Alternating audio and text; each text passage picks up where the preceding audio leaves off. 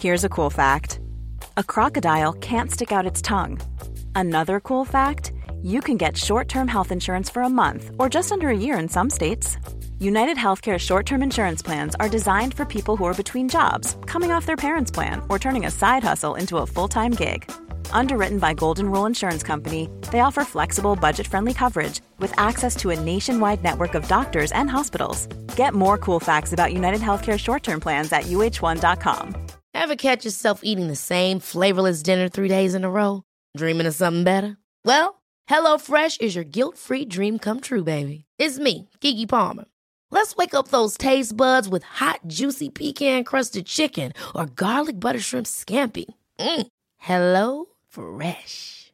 Stop dreaming of all the delicious possibilities and dig in at HelloFresh.com. Let's get this dinner party started.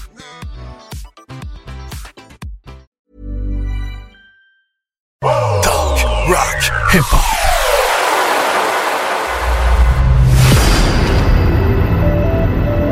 OVNI, phénomènes inexpliqués, témoignages, lumières étranges ou observations, zone parallèle, un lien avec l'inconnu.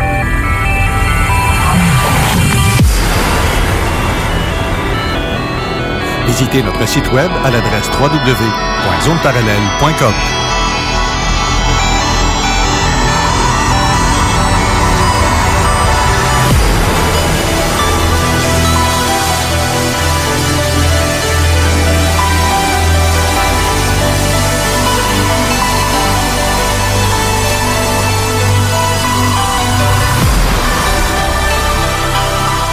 Voici Carole Lozé.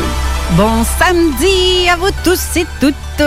Je la chante quasiment, il fait soleil. C'est-tu pas le fun, ça? Salut, Steve! Salut, Carole. Comment ça va ce matin? Ça va bien, très bien. Même, je suis de bonne humeur. C'est le fun. Il fait soleil, puis il fait enfin plus chaud, C'est ce que j'allais dire. Je suis sorti ce matin avec mon gros manteau d'hiver. euh, il a pris le bord, ça n'a pas été long. là. Avec la chaleur qui commence à faire, là, euh, ça fait du bien.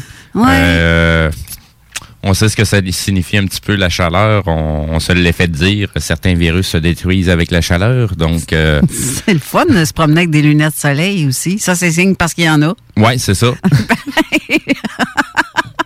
Mais j'avais juste mon petit manteau de- avec le collure en poêle, en faux poêle, euh, pour toutou. Non, c'est ça. Ben, tu sais, moi, j'ai l'habitude en auto euh, d'avoir tout le temps ma fenêtre ouverte. Là. là, elle était grande ouverte parce que ça faisait du bien d'avoir un petit peu euh, d'air frais en même temps qu'on a chaud dans le véhicule. Mais euh, ça fait du bien de voir du soleil. là. L'été s'en vient, ça va faire du bien. Je, je, je voudrais faire un petit salut au passage à tous ceux qui nous écoutent dès le départ. La musique commence, l'émission, les gens sont là au poste, comme ma sœur Chantal qui est en stand-by. Comme elle dit, bonjour Chantal. Il y a Marie-Lise Isabelle aussi qui est là. Il y a euh, Diane Donia qui dit qui va à la verte, ça commence, je sais pas si elle est là présentement. Mathieu, il est là présentement. Lui avec René Chabot aussi qu'on salue. Denise Brûlé, notre belle amie. Denise qui nous envoie souvent des textos assez comiques. euh, à, à me faire rire, c'est pas compliqué. On est pas mal pareil, je pense, sur bien des jokes plates qu'on se fait, là, mais euh, je vous le dis pas tout qu'est-ce qu'on s'écrit en texto parce que ça est drôle. Des fois, il y a des affaires, je peux pas le dire tel quel, là, mais euh, je me retiens. Non, c'est ça. Des fois, on se dit ben des niaiseries aussi pour euh, pour le bon plaisir. Euh, tu sais, on est comment on dit ça. Tu sais, on peut pas toujours être tout le temps très très très sérieux. Faut aussi, ça prend un petit peu de niaiserie là à travers tout ça là. Exactement. Puis ce matin, on commence l'émission avec Jean Morissette qui est en- au téléphone. Est-ce que tu es là, Jean? Eh oui. Ben Salut oui. tout le monde. Ça va bien? Salut Jean. Carole, salut Steve. Euh, en forme? Oui, oui, oui, oui, euh, oui. Parce que je suis allé faire du détecteur hier. Fait que je me suis endormi hier après-midi, il était vers 5 heures. Puis je me suis levé à, à matin, il était vers 6 heures. Et à boire, OK? 12 heures en, 12 heures en ligne, là, euh, si je suis pas en forme, ça sert à rien. Tu, tu profites de ton confinement. Ah oui, mais hier, j'étais brûlé. Écoute, 4h30 de faire euh, du détecteur, euh, première journée, là, j'étais euh, assez brûlé. Merci. Sinon, pendant que tu es là, justement, pendant notre petite intro qu'on n'a pas faite encore parce qu'on s'est juste salué ici et là, y a-tu des choses qui vous ont marqué, vous, les boys, cette semaine? Le nombre de nouvelles niaiseuses, euh, comme une qui a passé euh, hier euh, par rapport à Donald Trump. Là, c'est, la, la- la fameuse nouvelle où ce que théoriquement il est en train de dire de s'injecter du lisol. C'est pas ce qu'il dit. Non, c'est ça. C'est pas, pas en tout ça qu'il a dit. Euh, c'est du tout, du tout, du tout qu'il dit, là. c'est toujours facile de, de, de, prendre un petit bout de phrase dans un contexte qui est beaucoup plus long. Là. Quand il fait une allocution, là, c'est, c'est, c'est une heure, une heure et demie d'allocution. Des fois, c'est, c'est deux heures. Euh, puis son bon plaisir aussi, c'est de répondre aux questions des médias. Euh, puis, tu sais, il y a plein de médias qui posent des questions niaiseuses, qui veulent garder une certaine rhétorique qui euh, a aucun lien avec ce qui se passe réellement. Mais tu sais... Euh, c'est pour quelle raison qu'ils font ces choses-là, euh, va le savoir. Parce que lorsque j'ai entendu dire ça, j'ai dit, je vais aller euh, à l'écouter, puis après ça, je vais y rentrer dedans. Mais sur son allocution de une minute et quelques secondes, 58, je pense, il dit, il dit, supposons, ça n'est pas encore, ça n'a pas encore été testé. Nous, nous allons tester. Est-ce qu'on pourrait, je voudrais voir avec les médecins si c'est possible. Ça semble une piste intéressante. Quand est-ce qu'il a dit injectez-vous-en, vous autres? Non, c'est ça. Jamais. Alors que les journalistes, alors que les journalistes ont écrit et dit, Trump, il vient de dire, avalez-en, jamais qu'il l'a dit, jamais. Non, non, c'est ça pas dans cet extrait-là. Ce que ce a mentionné, c'était dans le fond euh, pour nettoyer les surfaces que les, désinfectants euh, peuvent servir justement à éliminer euh, tout ce qui est bactéries, cochonneries qui peuvent se trouver sur les surfaces. puis il a mentionné aussi par rapport à certaines à certaines lumières. donc il y a quelque temps, on avait reçu de mémoire, j'ai, le, nom m'échappe, mais euh, c'est au niveau de la luminothérapie, l'utilisation des ultraviolets ou de la, de, la lumière bleue pour être capable de désinfecter les surfaces. Donc, euh, si on fouille un petit peu, ben, il y a certaines entreprises qui ont commencé à désinfecter autant des autobus que des, des, des, des véhicules qui sont plus complexes à désinfecter parce qu'il y, y a, plusieurs types de surfaces, des tissus, des rembourrages, du plastique, du métal. Donc, en utilisant des lumières ultraviolettes ou des couleurs bleues, euh, c'est des fréquences qui se trouvent à détruire ces, ces, ces, ces fameuses euh, bactéries-là, quel que soit, euh, peu importe le type de virus ou de bactérie, ça va aller les détruire, ça va aller les désinfecter. Tu es en train de me dire ben que si je m'en vais dans un lit de bronzage, toi, euh, je suis toute? Ben, c'est, ça va tuer en surface. Ce qui se passe en l'intérieur, c'est encore en recherche. Mais tu sais, si on fout, ben c'est en recherche. Il y a, y a, des choses qui ont déjà été avancées il y a dans, dans le passé, des gens qui ont déjà utilisé euh, ces méthodes-là, euh, comme je mentionnais tout à l'heure, la luminothérapie, euh, c'est ce genre de trucs qui sont utilisés. Tu sais, si on prend au niveau des, des, des de l'armée, peu importe l'armée de quel pays, ils ont tous des sous-marins ces gens-là qui, qui, qui, vont être en fonction dans des sous-marins, ils peuvent passer des mois là, et des mois là, sous l'eau. Là. Euh, donc, je ferais pas ça, moi. Ils, savent très très bien que l'être humain a besoin de lumière. Ben donc, euh, il y a dans ces dans ces sous-marins là, il va y avoir des pièces qui sont prévues à cet effet-là avec de l'éclairage pour simuler ah. le soleil pour permettre à ce que les êtres humains pètent pas une coche. j'en pèterais une après deux minutes. Dans ben, là, ça serait du confinement solide. Ça, c'est ça c'est le genre de choses qui, qui, qui est déjà arrivé. Euh, tu sais, des, des, des, des, des, des, des marins qui, qui travaillent dans des sous-marins qui, ont pété leur coche, ils ont fini par s'en rendre compte que c'est une nécessité d'avoir de la lumière. Autant que on a besoin d'avoir de la noirceur, on a tout aussi besoin de la lumière pour être capable de, de, bien fonctionner euh, psychiquement, psychologiquement. Même Edgar Case parlait de se guérir certaines maladies par de par de la lumière, euh, soit ultraviolet ou autre. Exact, exact. Ça fait longtemps, là. Oui, c'est ça. C'est, c'est, ça, date pas d'hier, mettons. Oui. Ce qui est drôle, euh, ben, je, regarde Marie-Lise qui écrit que l'ultraviolet est aussi utilisé pour le traitement de l'eau potable et usée. La compagnie se nomme Trojan UV. Ah. Hein? Ça fait.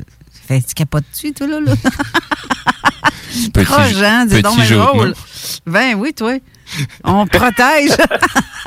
on protège et on se protège.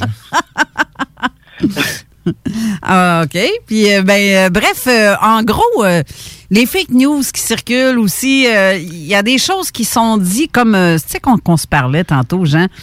On se disait, lis comme faut ou écoute comme faut. Écoute comme il faut les temps de verbe. Exactement. C'est bien important. C'est ça. Si je te dis, moi, j'aurais tellement aimé sortir avec, euh, euh, je sais pas, mais euh, Léa pas de vin, ça veut, ça, ça veut dire quoi? Que j'ai pas sorti avec. Ouais. oui. Ben, C'est un Hey. souhait que tu étais en train de faire. Ça Ça- ne veut pas dire que c'est la réalité Voilà. ou que ça se produit Ça présentement. Pas fait, ça va-tu se faire? Je ne sais pas. Je crois pas. Mais je dis que j'aurais aimé éventuellement peut-être, tu sais, que tu commences pas à, toujours tout dire, tu sais, euh, éventuellement que peut-être qu'il y a une supposition que éventuellement que ça se pourrait que ça marche. Ben non, tu dis genre, j'aurais aimé sortir avec. Comme- Ça s'arrête là, là. Mais Comme- je, comme- vais, je vais être honnête avec vous autres, les gars. Cette semaine, je, je- ça fait une couple de semaines, je fais des tests sur mon Facebook personnel. Je pose des trucs. Je ne dis pas grand-chose. J'essaye d'être subtil dans ce que je dis ou de la façon dont je tourne mes phrases, que c'est peut-être mal interprété. Je sais pas, les gens le comprennent pas. Là, je vois le monde qui me pète des coches. Il a jamais dit ça en parlant de Trump qui aurait dit telle ou telle affaire. Euh, pas Trump, euh, Arruda. Oui. Euh, Mané, il, il disait euh, l'histoire de, de- c'était quoi donc l'histoire de, de- du fait que qu'on allait être vacciné puis avoir des puces, être pucé. Oui. Là, Ah tout oui. le monde m'a écrit, je sais pas combien de fois j'ai reçu le message. Il a jamais dit ça. Non, non, non, il a jamais dit ça. Justement, non, il a jamais dit ça. C'est ce que je me tuais à dire, mais les gens lisent pas tout. Puis ils voient pas les commentaires, sous-commentaires que je fais, mais je, je pose une question dans le haut de ma page. Exact. Est-ce que il a l'intention de faire ça? C'est ça que je voulais dire. Là, les gens, non, il a jamais dit ça. J'ai pas dit qu'il avait dit ça. Je pose la question, est-ce qu'il y aurait l'intention de? C'est deux choses. Les gens ont peu mal. ce- C'est c'est un peu ce qu'on mentionne à nos auditeurs. Faites des recherches. Euh, tu sais, on peut pas. On, on est là pour essayer de comprendre des choses. On essaye, on est là pour essayer de faire des recherches. On emmène des pistes aux gens pour faire des recherches, des mots clés. Mais on n'est pas en train de dire certaines Ben, choses non. bien précises. On n'est pas en- dans l'affirmative. Non, c'est ça. On, on est là pour amener des choses aux gens, pour se poser des questions. C'est ça. ça. qui est important. C'est ça l'exercice de ce qu'on fait. Qu'on parle d'ufologie, qu'on parle de paranormal ou qu'on parle de n'importe quel sujet. N'importe quoi.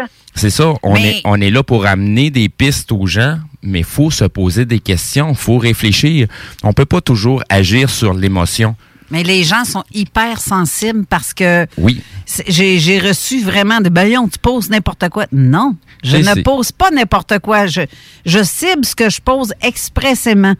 Exact. Euh, mais avec une façon de dire la phrase. Mais les gens interprètent tout de suite que c'est ce que je dis qui dit. Non, c'est pas ça que je dis. je pose la question. Relisez comme faut ce que je dis ou ce que j'écris plutôt. Donc, tu sais, Alors, moi, le, le post que j'ai mis, là, c'est marqué Donald Trump suggère d'utiliser de la lumière ou, ou, du, dé- ou, ou du désinfectant. Non. Il demande si peut-être que ça pourrait marcher. Exactement. Comme, comme lui il mentionnait, tu sais, lui, c'est le président. Il est là pour présenter des idées et pour présenter des gens compétents dans la matière. Il Je dis jamais que c'est lui la personne qui connaît tout puis qui sait tout. C'est pas ça qu'il dit. Il est là pour présenter des solutions. Même que quand il parle, il, il- il se tourne vers la droite, vers je sais pas qui, puis qu'il demande, euh, c'est ça, il dit, est-ce est-ce que ça se pourrait, est-ce que ça pourrait marcher, ta, ta, ta. Il dit pas, je sais, prenez ça, ça va être bon, jamais, mais jamais qu'il dit ça.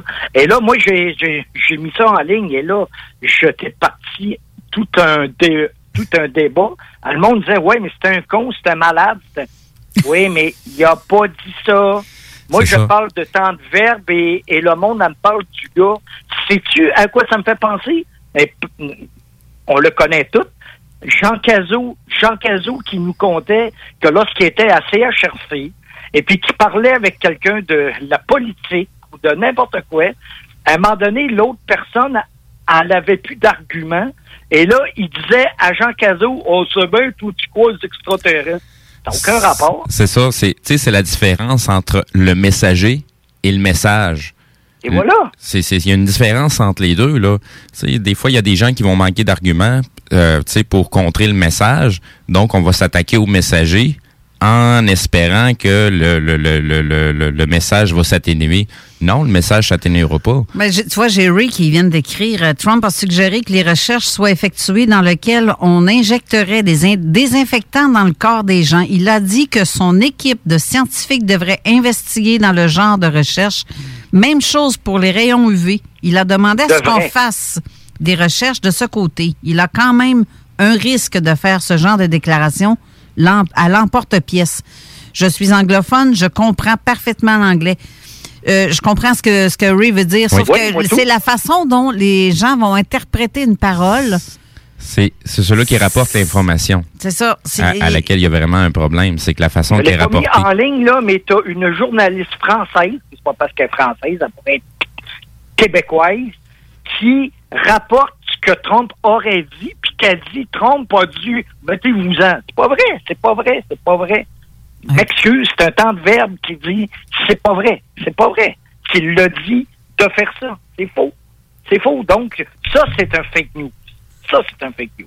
Ben, euh, tu vois, il y a, euh, en parlant tantôt du Blue Room, euh, le, le- le bleu, les lumières Oui. bleues, j'ai euh, Carole Richard, que, salut en passant, Carole, qui dit, vous avez déjà eu un invité qui offre des séances dans le Blue Room, qui euh, utilise les lumières bleues.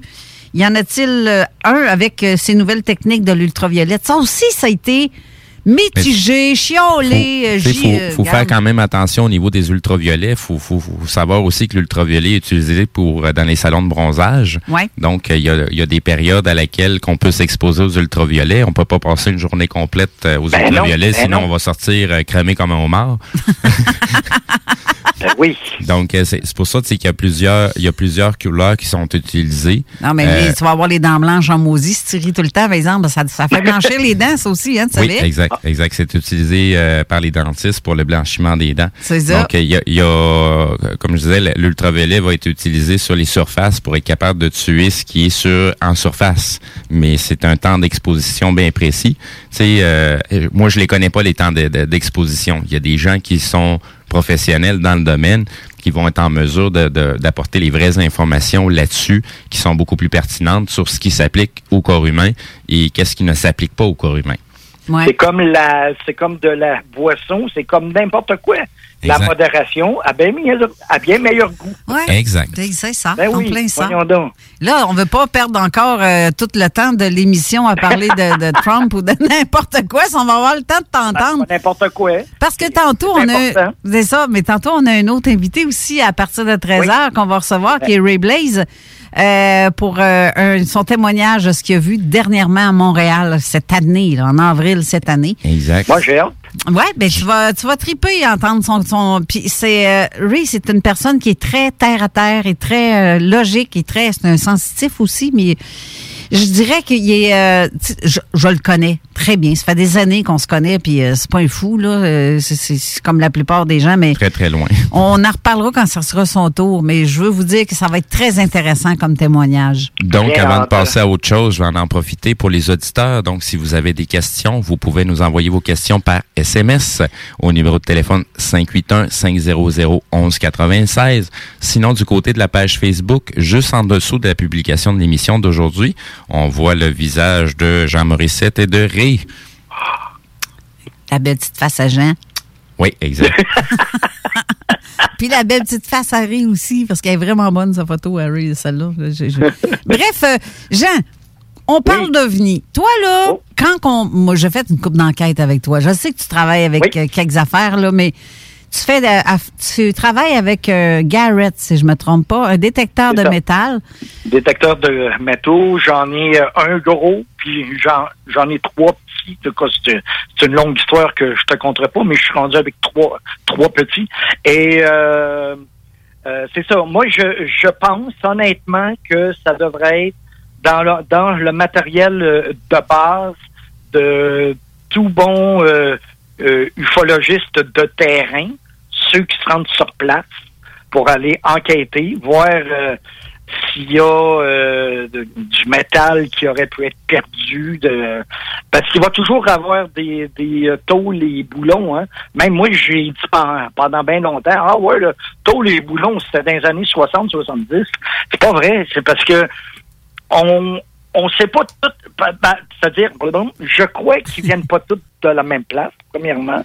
Je, je crois, yes, je crois qu'il y en a qui viennent de, de, de, de notre monde, mais de, de l'extérieur de notre système solaire ou à l'intérieur de notre système solaire. Donc, matériellement parlant, je crois qu'il y en a qui viennent de d'autres dimensions. Je crois qu'il y en a qui pourraient éventuellement peut-être venir du futur. Donc ça, quand ça se pose, ça, ça laisse des traces. T'as- T'en as oublié une batch. T'en as oublié une batch. Il y a ceux-là qui, ceux-là qui viendraient de l'intérieur de notre planète. C'est vrai, c'est vrai, c'est vrai, c'est vrai. Je l'ai oublié. Merci de me remettre à l'ordre. Mais eux, ils utilisent des trucs qui se trouvent ici, sur notre Terre. Fait que c'est facile à détecter un peu plus. Il n'est pas dans les inconnus, dans les fers ou les métaux inconnus. Tout à fait. Puis là, ben, c'est- important de. Mais c'est sûr que ça coûte cher pour mais tu vois, on a eu une preuve avec Jacques Vallée. Et là, je te parle, mais j'espère que je vais retrouver mon, mon lien tout de suite. Euh, Jacques Vallée, il y a quelque temps, euh, a fait une conférence que là, je cherche.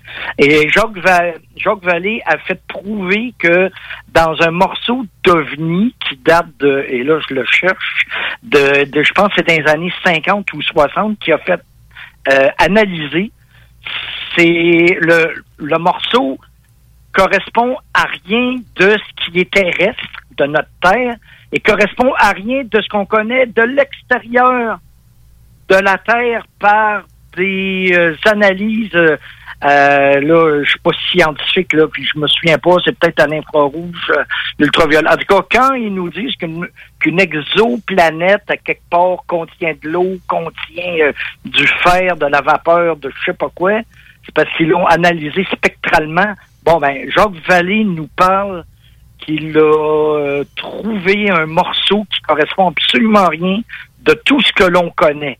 Donc, qui vient de... Il dit pas d'où est-ce que ça vient. Il dit pas que c'est euh, extraterrestre. Il dit pas que c'est un monde par- euh, parallèle. Il dit pas intraterrestre. Il dit rien, mais il, il dit que ça correspond à rien de ce que l'on connaît. Oui. À quelque chose qui n'a pas été étudié à date. C'est ça. Ça peut être. Ça peut être Exactement. c'est ça. Ça peut être ça. Ça veut pas dire que ça vient d'ailleurs. Ça veut peut-être. être terrestre que l'on connaît pas. là. C'est ça. C'est Bon. ça. C'est en plein ce que je viens de dire. Oui, c'est exactement ça. Oui, oui, je te donne raison, là. Merci. Oui, oui, oui. oh, yes. Hey, je me flatte les sourcils, là. Ça a l'air de rien. Ah, ben c'est bien. c'est- bien. Alors, je te parle, puis là, je cherche en tabarouette là, sur ma page, parce que je sais que je l'ai mis en... Ah, voilà, j'étais directement dessus. Tu vois, Jacques Vallée, attends un peu, attends un peu, euh, 15 morceaux, la pièce structure, voyons, c'est où, c'est où, c'est où? Euh, OK. Non seulement ce ne sont pas des ratios que l'on observe sur Terre, mais non plus dans l'espace que l'on connaît. C'est comme si cet échantillon de, de magnésium avait été composé en isotope, puis recombiné ensuite selon des proportions inédites. C'est totalement inexplicable en l'état actuel des connaissances.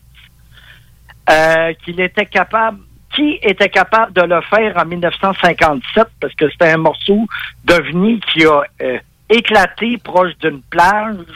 Je pense que c'est au Brésil, mais là, euh, non, c'est en c'est en Argentin. Et il y avait un marin argentin qui lui avait ramassé ça. Euh, ils ont vu que quelque chose arriver proche d'une plage et tout à coup, paf, ça l'a explosé. Bon. Euh, à cette heure, est-ce que c'est dit que c'est un ovni? Non. Est-ce que c'est dit qu'il y avait des habitants dedans? Non.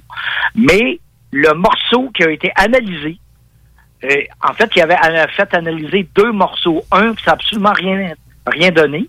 Et deux de ce morceau-là qui avait éclaté en 1957 euh, prouvait justement tout ce que je viens de dire. Et là, même qui disait d'autres analyses plus poussées seraient forcément nécessaires, mais que ça coûte énormément cher. Mais ça, ça fait long, ça fait longtemps, puis même euh, euh, Bour- Bourbeau avait pas tort là-dessus. Ça prendrait des, des fonds universelle de toute la Terre que le monde investisse dans pour faire des analyses de morceaux qui ont été trouvés sur des sites, voir d'où est-ce que c'est, ben, peut-être pas d'où est-ce que ça vient, mais qu'est-ce que c'est exactement. C'est mon point de vue et je me le partage. je, je vais, je vais en même temps faire une, euh, une petite parenthèse. Oui, mon ami, Euh. Tu sais, quand, qu'on- quand ils parlent justement qu'ils font de la détection de vie ailleurs, ça se fait via des radiotélescopes. Donc, c'est au niveau des fréquences. C'est pas une lentille comme c'est un appareil photo ou un télescope normal. C'est des radiofréquences. Donc, c'est des, des, des, des longueurs spectrales qui sont détectées. Et euh, la détection de la vie n'implique pas nécessairement des êtres humains. Euh, la Non. vie, c'est quoi? Ça peut être des plantes, ça peut être des bactéries, ça peut être à peu près du tout et du n'importe quoi, mais la seule distinction, c'est que c'est quelque chose de vivant qui se développe et qui mute. Ouais. Voilà. C'est- ça la Et vie. voilà. Donc, euh, C'est ça la vie. c'est c'est on ch- chaque être peu importe que- que- quelle forme qu'il va avoir ou va avoir une longueur spectrale puis ça c'est détectable donc ça se peut qu'ils vont détecter une planète qui est au loin dans l'univers ou en dehors de notre système solaire ils vont détecter la vie mais ce qu'ils ont détecté c'est la longueur spectrale pas le le le le le, le, le- le- ils l'ont pas vu là tu sais ils, ils ont pas regardé avec un télescope Non, non. ils, ils ont vu un petit bonhomme qui ont fait des tatas là OK. Non. Ça- Et nous, ce qu'on cherche généralement, c'est la vie que l'on connaît, c'est-à-dire à, à base de carbone. exact donc peut, ça peut être plein d'autres choses Ça peut être une bébite. selon ben, les circonstances de la planète, puis de la chaleur, puis de je sais pas quoi, qui fait qu'il peut avoir une autre sorte de vie que le carbone qui existe. exact Là, je parle pas des humains, là, mais saviez-vous qu'il y avait de la vie sur la Lune? Hum, Vas-y. Euh, vous l'avez pas vu, celle-là? Les petites bébites là, qui viennent du- dans, dans le fond de la mer, là? Oui. Qui sont hyper, hyper... Euh, Ah oui, oui, comment ça s'appelle donc? je m'en souviens pas. C'est un euh, préopode ou ouais, c'est lettre que le Moses part de ça, ces petits bébites-là. On dirait d'un gros verre, mais gonflé, comme s'il était pas Oui, au oui, régime, oui. là, puis qu'il y avait de la misère à avancer, là. ça serait prouvé Ben que oui. ça viendrait d'ailleurs de la Terre parce que ça peut résister au vide, euh, au- pas d'atmosphère, ça peut résister à de la grosse chaleur, à du infiniment froid, infiniment c'est chaud, ça. Aux rayons X, aux ultraviolets. euh, Exact. Ben, il y a même de la vie euh, qui a été détectée à des endroits vraiment impensables. Euh, la Terre. Non, dans, dans des réacteurs nucléaires. Des tartigrades que Eric Hainaut vient de Oui, me dire. Merci, exactement, c'est ça. Tu sais, je, veux juste terminer sur ce que je disais. Tu sais, La, la vie a été détectée aussi dans des dans les bassins d'eau où ce que les, les, euh, les fameuses rottes euh, radioactives, une fois leur utilisation, sont stockées pour être capable d'éliminer la radiation qui était qui est encore émise. Euh, ils se sont rendus compte qu'il y avait des bactéries qui vivaient là-dedans. Là. Exactement. Et là, si tu me demandes, est-ce que tu crois qu'il y aurait de la vie présentement sur Mars? Je vais te dire oui. Je Oui. crois que oui. Ben C'est ouais, juste pas? que ils l'ont pas photographié ou ça se peut-tu qu'il y a certaines photos qui nous amènent à croire que l'on verrait des formes de vie? Ça, je vais te dire tout de suite, pour certains, C'est tes fake sources? news. c'est quoi tes sources, oui? Fake news. Non, ben, c'est parce qu'on ne sait pas. On y a pas été. On veut pas y aller. Eux peuvent y aller, mais nous, on peut pas y aller. Fait que, euh, ils peuvent dire bien ce qu'ils veulent, là. Ils peuvent bien dire, il y a rien, c'est sec, ça a l'air d'un désert. Et c'est parce qu'il y a des images qu'ils ont pris de supposément Mars qui ressemblent à, vraiment dans, dans le coin de l'Arizona. Les images euh, ressemblent en tabarouette, là. Ben, c'est- c'est le, le, le, le visuel qu'on peut avoir sur Terre peut être euh, vu ailleurs aussi. Ça veut pas dire nécessairement que les conditions sont favorables pour un être humain. On le sait pas. C'est- Dès que les, dès que les, dès qu'on parle de vie sur une autre planète, les gens ont tendance à penser que, ah, ok, on peut y aller, là, c'est, c'est, c'est fait pour l'être humain. Non, pas nécessairement. Non, non. Mais comme si vous allez voir sur ma page Facebook du fond de mes archives ufologiques et paranormales et autres, la première photo que vous voyez en haut, c'est une photo tirée d'une photo qui a été prise par une sonde russe qui est arrivée Oui. sur Vénus Oui. dans les années 60 ou 70. Et même, il y a un grand sa- savant russe qui a analysé et on voit des formes de vie. En tout cas, je pense que ça ressemble à une forme de vie. Ça a huit- six ou huit pattes. Euh, j'ai, je les ai calculées, ça, ça semble égal. Euh, ça ressemble-tu à une espèce de bébête? Oui. Un Ça- araignée, Est-ce que genre? je crois que c'en est une? Oui. Est-ce que je sais que c'est ça? Non. Mais je pense que ça peut euh, en être une, par exemple. Euh, allez voir ça, puis laissez-moi vos, vos commentaires, comme comme euh, comme tout le monde dit sur YouTube. laissez-moi vos commentaires. Mais, euh, tu sais, il y a- y, a justement, il y a des images euh, comme qu'ils nous présentent de Mars. Je regarde le, le, le, le, teaser de, de mon ami Jean-Charles Moyen qui est en train de travailler sur son deuxième film. Il a Ah oui. tourné des images à Hawaï, dans un lieu où il y avait euh, beaucoup de, de volcans. Et la façon dont ce que les, la, ces prises d'images sont prises, tu te croirais vraiment sur Mars. C'est Ah oui. identique, c'est fou, là. Tu, tu vois clairement que c'est comme s'il serait sur une autre planète, mais pourtant, il est juste sur Terre, là. Mais- C'est comme plus, plus, plusieurs ceux-là qui disent que l'humain n'est pas allé sur la, sur la Lune, puis qu'il y a des cratères à côté de la zone 51 qui sont comme les cratères de la, de la Lune. Donc, ça aurait été tourné proche de la zone 51 et non pas sur la Lune. J'ai une question aussi de Mathieu Tapin qui te demande, euh, Jean, est-ce qu'une garette, selon toi, c'est une bonne machine pour détecter? Très bonne, très bonne. Ne faites pas comme moi, qui avait, et là, je vais me faire tirer des, euh, Des roches. Des tomates, parce que dans les premiers temps, je m'étais acheté un détecteur à 25 dollars d'une d'une compagnie euh, euh, Canadian Tower pour pas la nommer et euh, et mais moi je voulais savoir est-ce que j'aimais vrai, vraiment ça? Je pensais pas à l'ufologie encore que ça pourrait servir pour ça là et euh, je l'ai utilisé durant trois ans euh, alors que mon alors que quand j'allais en faire avec Alain Alain lui il trouvait 43 bagues par jour puis moi je trouvais un 25 cents par trois semaines là. Ah, Et un, un jour, j'ai acheté un, un garrette et là, j'ai commencé à trouver des, des trucs. Là. Et là, je suis rendu avec un ATX Pro. Et euh, écoute, ça vaut 1000 piastres, mais tab tabarouette, ça marche. si Mais je me- c'est pas Garrett, c'est une autre marque. Euh, non, c'est c'est Garrett ATX. Ah, OK. OK. Garrett, c'est la- l'entreprise qui le fabrique. il y a, Ouais, c'est il y a ça, plusieurs exactement. modèles. À ce que je me rappelle bien aussi, il y a une calibration pour ça. Là. Dé- Dépendamment des métaux que tu veux détecter, tu vas avoir une cali faut que tu le calibres en conséquence pour pouvoir Ah détecter oui. le bon métaux. Là, c'est pas, euh, il détecte n'importe quoi. Là, puis ah, ici il y a de l'or, ici il y a du plomb, puis il y a, il y a des calibrations là-dessus. Donc c'est un peu la raison pourquoi il faut avoir plusieurs détecteurs parce qu'ils sont pas calibrés nécessairement pour les mêmes types de métaux. Et tu peux même euh, l'organiser juste pour l'or, trouver de l'or, tu sais, quand que tu Ouais, comme vas, euh, comme le- Savez-vous qu'avant euh, la, la ruée au Klondike, il y a eu une ruée vers l'or euh, dans la Beauce? Il n'y a pas grand monde qui savent ça. Parce que ils ont la, la plus grosse pépite au Canada qui a jamais été trouvée d'or, ça s'est trouvé dans la Beauce, dans la rivière, que j'o- j'oublie le nom, je m'excuse.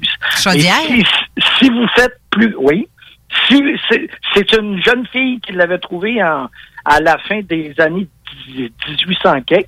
Et elle, a- c'était une belle roche. Elle l'avait mis comme comme euh, euh, appui-livre jusqu'à temps que des années plus tard, un, des amis à son père qui était un, euh, un- un- pas un inspecteur de euh, quelqu'un qui analysait les métaux. Il voit ça, il dit Hey, sais-tu que c'est ça? Bon, c'est une belle roche. Non, non, non, c'est une pépite d'or. C'est la plus grosse pépite d'or qu'il a jamais été trouvée. Et après ça, il y a eu une ruée ve- vers l'or dans cette rivière-là. Moi, j'ai été faire euh, du panning, là, et tu trouves de l'or en petites paillettes, là. Je suis pas riche, là, en tout petites paillettes. Mais la veine principale de cette de cette de ces veines-là a jamais été trouvée encore dans la Beauce. Et là, il est question depuis deux, trois ans qu'ils vont recommencer, qu'ils vont aller fouiller là pour trouver la veine, parce que le jour où ils vont la trouver, là, euh, ils, vont, ils vont devenir riches. Là. Hmm, ouais. Hey, on va aller C'est à la... là, là, c'est dans la Beauce, là. C'est à une heure et demie de site. là. Ben, ben, même encore. Oh, À une 15 heure. minutes, euh, Une passer heure de l'autre bord, euh, t'es, dans Beauce. Parce que en, en Mais traversant... la nouvelle Beauce. Ouais. La nouvelle Beauce. Ah, je sais pas, ouais. Ben, c'est dans la vieille partie, là. Ouais, mais oui, euh, la rivière, là, ça coule, hein. Les Ouais, roches se déplacent. Avec les glaces, tout se Ah, déplace. Fait que c'est peut-être rendu dans le fleuve, puis on le sait même pas. Donc, Ben, elle- il, Juste avant d'aller à la pause, j'ai- mis quelques publications euh, du Journal du Québec, justement, sur la ruée vers l'or en Beauce, euh, qui date de 2019. Ah, et génial. aussi euh, les informations pour euh, Monsieur Détec.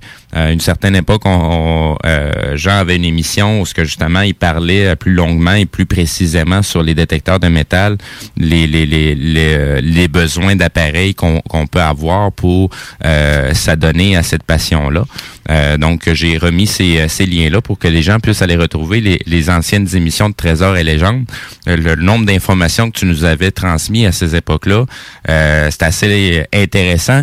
Puis comme je t'écoutais, ben je, je me rappelle de plein de choses que tu nous avais parlé à ce sujet-là. Là, j'ai j'ai quand même une pas pire mémoire. Tu, tu Ouais, étais bon, comme derrière la caméra aussi, c'est plus facile. Ben, c'est, écouter. tu sais, c'est, c'est, Tout à c'est, côté. c'est ça, c'est ça mon trip de, de, de, de justement de, de pouvoir produire des conférences. Tu sais, c'est pas moi qui parle. Moi, je m'organise pour avoir le matériel puis être capable de faire les enregistrements, faire les montages ou faire la diffusion.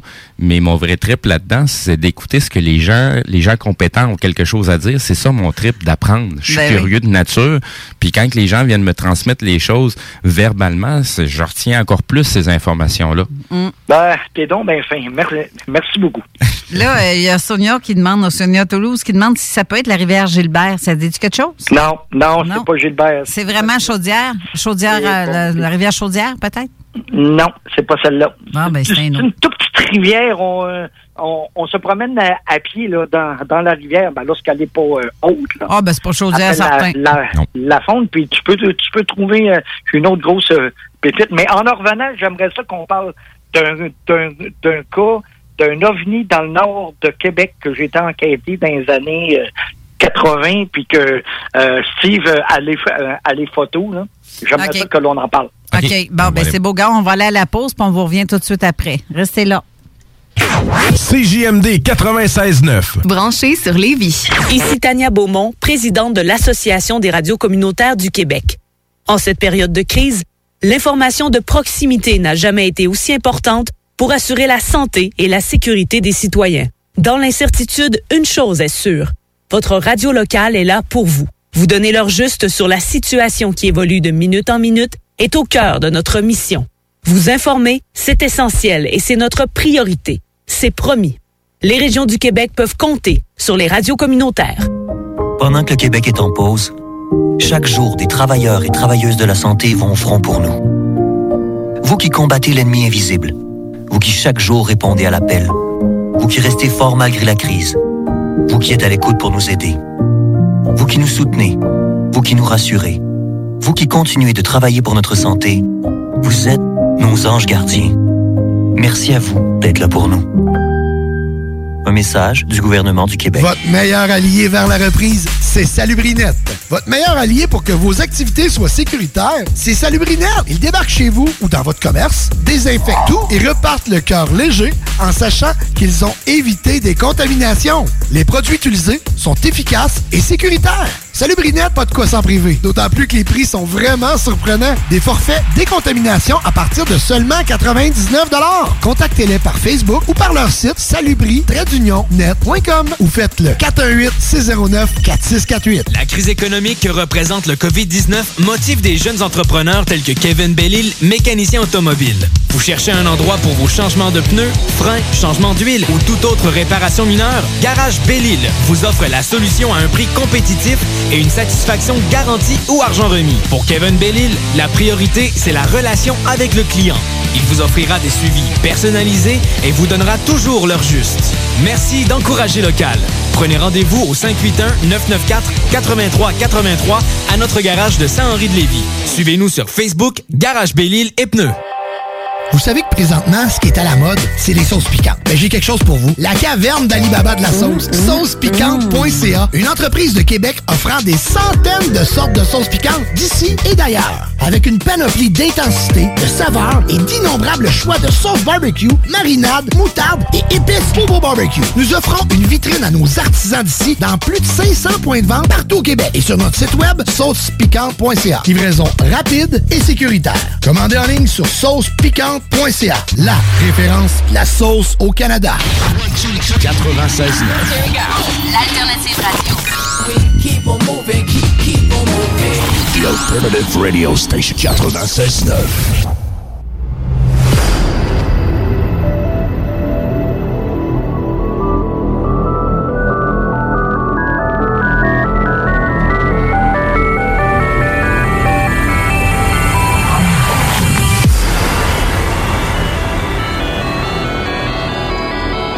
De retour en studio avec Jean Morissette euh, au téléphone. Je veux m'excuser, c'est vraiment la rivière Gilbert. C'est pas parce que je voulais pas que le mondial puis qu'il laisse tout l'or là. mais T'as c'est- vérifié. c'est- c'est- oui, j'ai vérifié. C'est bel et bien Gilbert. OK. Je sais pas c'est où. Hein? Ah, Je sais euh, pas plus c'est où.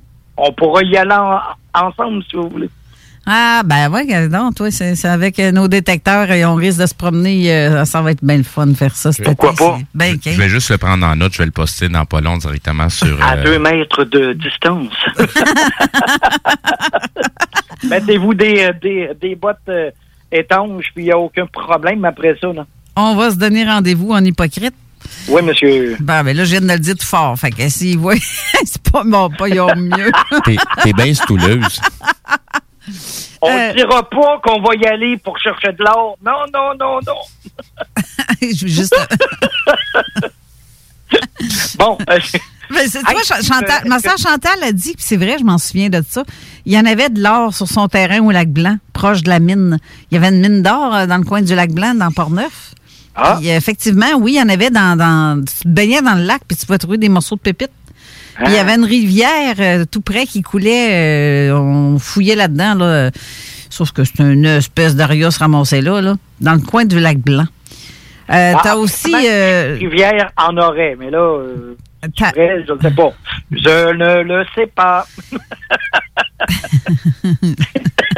Donc, Jean, j'ai déjà posté, j'ai déjà commencé à poster les images que tu nous Oh. mentionnais juste avant la pause euh, de, de, de, de ton fameux cas. Euh, donc, Oui. Tu vas pouvoir y aller là-dessus.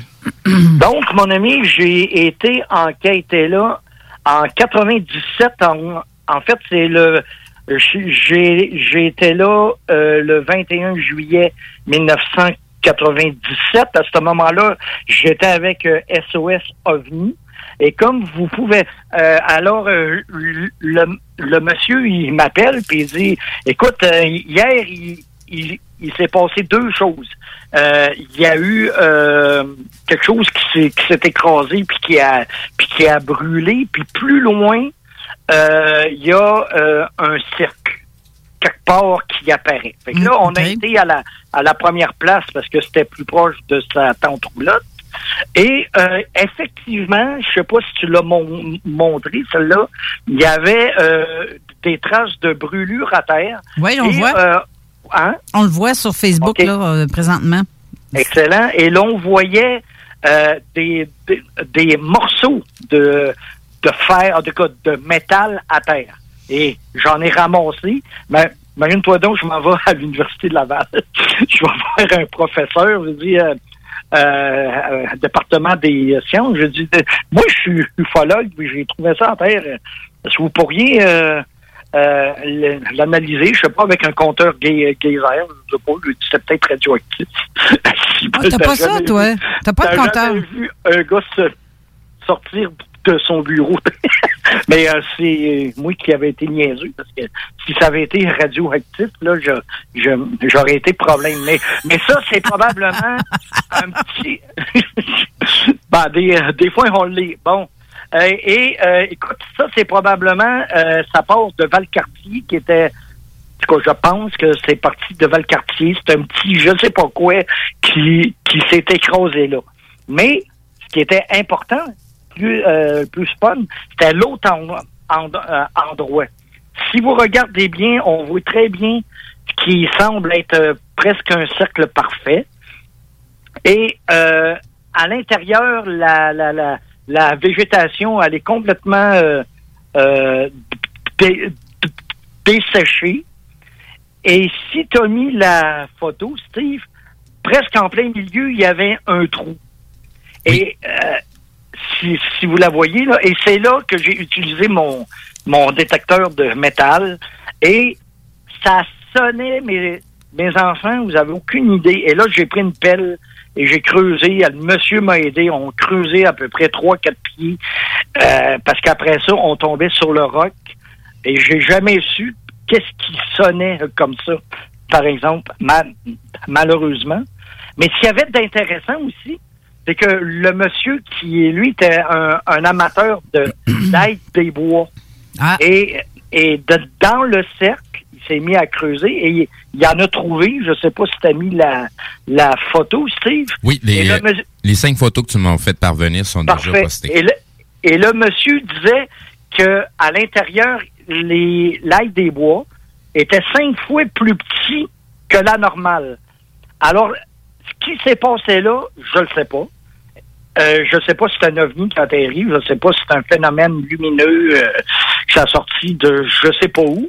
Mais contrairement à Valençol en, en France, et contrairement à Sainte-Marie de, Mont, de Mont-Noir, pas loin de Drummondville, où le sol s'était comme fertilisé, et encore plus à, à Sainte-Marie de Mont-Noir, parce que c'était au mois de novembre, si je me joue pas de tour de, de date.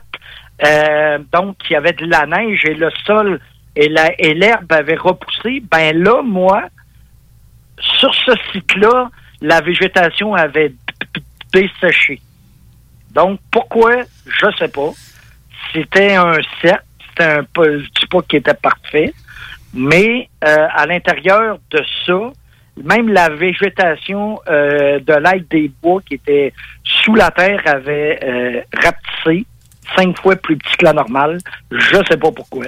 Mais ça me fait penser un peu aussi où il y a eu la porte dimensionnelle à Sainte-Croix quand on est allé. Et quand moi, je- lis le détecteur de radioactivité, et c'était légèrement radioactif, mais très Ah, bas non, niveau. c'est vrai. Ben oui, Oui. puis tu vois, s'il avait été, avait, t'avais ton, euh, ton truc, toi, puis euh, il sonnait pas.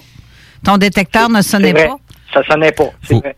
faut dire aussi qu'il y a, au niveau des sols, il y a des taux de radioactivité qui sont totalement naturels aussi. T'as raison. Donc, dépendamment du, du, si ma mémoire est bonne, il y a une question de pH et de, de, de, de, de, plusieurs paramètres, mais il y a toujours une, une certaine base de radioactivité au niveau des sols. Donc, euh, je parle pas du béton ou de, je parle vraiment de tout ce qui est euh, terre, gazon et compagnie. Il va y avoir toujours une certaine base. Donc, avant de, de déterminer que euh, il y a quelque chose qui s'est passé à cet endroit-là, faut faire une vérification au niveau des, des, des pH des sols déjà préétablis dans les secteurs, euh, euh, pas les pH, mais le- le- la radioactivité déjà préétablie pour être capable de voir s'il y a une différence entre les deux, s'il y a quelque chose qui a pu provoquer une hausse ou une baisse de, le- de la radioactivité. T'as tout à fait ra- ra- raison. Une vraie enquête complète, ça devrait être ça. là. Exact. C'est ce que ça doit être. Oui, en tout cas, le sol est identique. Si je regarde les photos que Steve a postées, là, euh, le sol est identique, même que c'était craquelé à certains endroits. Puis euh, où est-ce qu'on était capable de voir où est-ce qu'il y avait de la radioactivité. Puis j'ai même emmené euh, Jean, Jean, Jean, Jean, Jean, ouais, comment il s'appelle, non? la QU avec toi. Euh, Vézina? Jean Vézina. Il est venu avec ses appareils qui, se, qui confirment effectivement à l'endroit où ce qu'on était. Euh, il le capte lui aussi. Ça a même monté à 40 à un moment donné. Puis euh, c'était fort. Mais ce qui est curieux, c'est qu'à cet endroit-là, il y a souvent des observations. Il y a une dame qui reste en billet dans les terres plus haut et elle dit que, elle dit que elle voit souvent des ovnis apparaître ou des, des, des trucs qui c'est pas normal. là. C'est tout le temps dans le même coin. Fait qu'il doit y avoir une porte pas vraie à quelque part dans ce coin-là. Puis euh, je peux pas que ça fait un lien entre deux temps, entre deux dimensions, entre deux, on on sait pas quoi. Euh, c'est un c'est un lien qui est intéressant à, à explorer. hein. Oui, mais en tout cas, si je compare, je compare euh, tes, tes photos avec ce que moi je vois de où ce que j'ai enquêté, c'est identique. Il y a eu quelque chose, c'est clair. C'est Oui. clair. Mais Oui, sinon, oui. euh, il y a- sinon, euh, y avait-tu, t'avais-tu autre chose à propos de cette enquête-là dans le- parce que Non, c'était pas mal, euh, ça s'arrêtait pas mal là, mais mon, mon point, c'est si vous êtes un enquêteur de terrain, apportez-vous un détecteur. Ouais. ça, ça peut être utile. Comme moi, j'aurais bien aimé euh, trouver euh, qu'est-ce qui sonnait, là. Mais que temps après, et là, attention, il y en a qui vont voir un complot, il est passé, euh, ils ont fait une route pour, pour les camions Et ça a passé où? Exactement, exactement où est-ce que le où est-ce que le cercle était. Fait qu'à cette heure, il reste plus de place. C'est ça, il n'y a plus rien. Euh, Donc, du côté de la page euh, Facebook de Zone Parallèle, j'ai rajouté aussi les, les- les liens officiels gouvernementaux justement sur la radioactivité naturelle des sols. Donc, Ah, c'est là-dessus qu'on va aller chercher les informations de base pour être capable de, de, de faire une, une, euh, une, une analyse sommaire sur les, les, euh, les valeurs qu'on va obtenir, puis euh, les résultats de base. Donc, ça va nous permettre de déterminer s'il y a quelque chose ou pas. Euh, tu sais, comme on, on mentionne très fréquemment, au niveau d'une enquête, c'est pas quelque chose qu'on est capable de résoudre en cinq minutes. Là. Il y a beaucoup Non, de paramètres de, de, de lecture des appareils qu'on doit utiliser pour faire les tests avant de se lancer à dire, hey, oui, il s'est passé quelque chose à cet endroit-là. Puis ça fait quatre ans que je vais faire un tour à chaque année, Exact. deux fois par année, au même endroit, parce que je vérifie tout le temps voir. C'est long, c'est des années. Des années même, euh, ça peut, ça peut aller, je sais Même- pas. euh, C'est même au niveau des témoignages qu'on va avoir des euh, de, de, de, de, de nos euh, de nos témoins. Euh, tu sais, on va faire à plusieurs reprises cette prise-là de témoignages. Euh, c'est sûr qu'on travaille toujours avec des témoignages sur des événements qui se sont passés dans le passé, mais par contre, on va revenir soit d'année en année ou par tranche de deux ans euh, pour revenir là-dessus parce que on peut pas dire hors de tout doute dès le premier témoignage, oui, c'est passé quelque chose hors de tout doute. Ouais. On est toujours dans les. euh, je je veux pas utiliser le mot supposition, mais on est là sur une probabilité qu'il s'est passé quelque chose. Ouais, c'est ça. Euh, parce que comme j'ai déjà mentionné, euh, des, des, des, des, des fois, ça peut arriver que certaines personnes ont été traumatisées et la façon que le cerveau humain fonctionne et l'humain fonctionne, ben, des fois, on va, va tenter de trouver des réponses pour être capable de euh, éliminer soit un traumatisme ou, ou, ou- ou, tu sais, être capable de faire euh, boucler la boucle, comme on dit. Ouais. Euh, donc, c'est pour ces raisons-là qu'on va revenir plusieurs fois avec la, le- aller reprendre le témoignage. Mais tu vois, Jean, même, même la- l'endroit où on est allé, où il y a eu le poisson, là, sur le bord du fleuve. Ah oui, ça, euh, Ben, j'y ça, retourne- eh, ça c'est spécial. Ben ça, j'y retourne à chaque année, hein, parce que je vais vérifier s'il n'y a pas d'autres choses, d'autres sources, d'autres euh, d'autres phénomènes qui se passent dans ce secteur-là. Puis Jean, euh, Jean, Jean, je l'ai ramené aussi là avec nous euh, pour justement qu'il qu'il puisse faire des relevés là. Puis je l'ai emmené exactement à l'endroit précis. Je lui ai tout expliqué où est-ce que toi, tu avais trouvé le poisson, parce que c'est toi qui l'avais trouvé. Oui. Puis euh, les traces au sol, les, les traces de- d'ongles comme en trois doigts là, qu'il y avait au sol, là, creux. Et c'est, c'est, euh, c'est- moi, j'ai fait des tests avec un genre de crayon, là, pas un crayon, une branche morte. J'ai essayé de retracer la ligne. Quand tu pèses avec la ligne au sol, ben la terre, le, le sol, il s'écartille puis il fait des buts chaque bord de ton truc. Ça, ça laisse même pas la même effet, là. Ça fait vraiment pas le même effet. J'ai, testé pour voir, on va essayer de reproduire la grandeur de. Mais c'est impossible.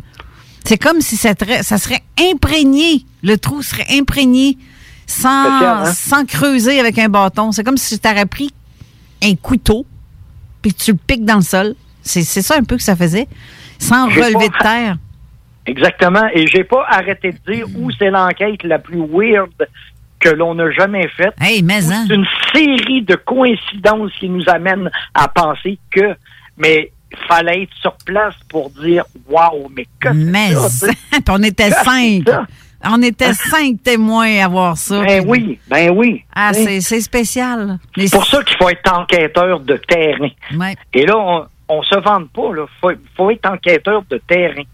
Oui, carrément. Il faut avoir la- les bonnes notions aussi, les bonnes méthodes d'enquête aussi, parce que voilà. n'importe qui peut arriver à ça, ça s'est passé, puis les deux pieds ça, ça, ça, sur, sur l'eau. Voyons, Et- on tes pieds de là. là Et l'exercice qu'on fait très souvent, c'est qu'on va présenter notre travail à nos pairs pour être capable de les comparer et de déterminer s'il n'y aurait pas des choses qu'on aurait oubliées dans notre enquête. Parce que, tu sais, il y a tellement d'aspects Ben oui. qu'il faut couvrir.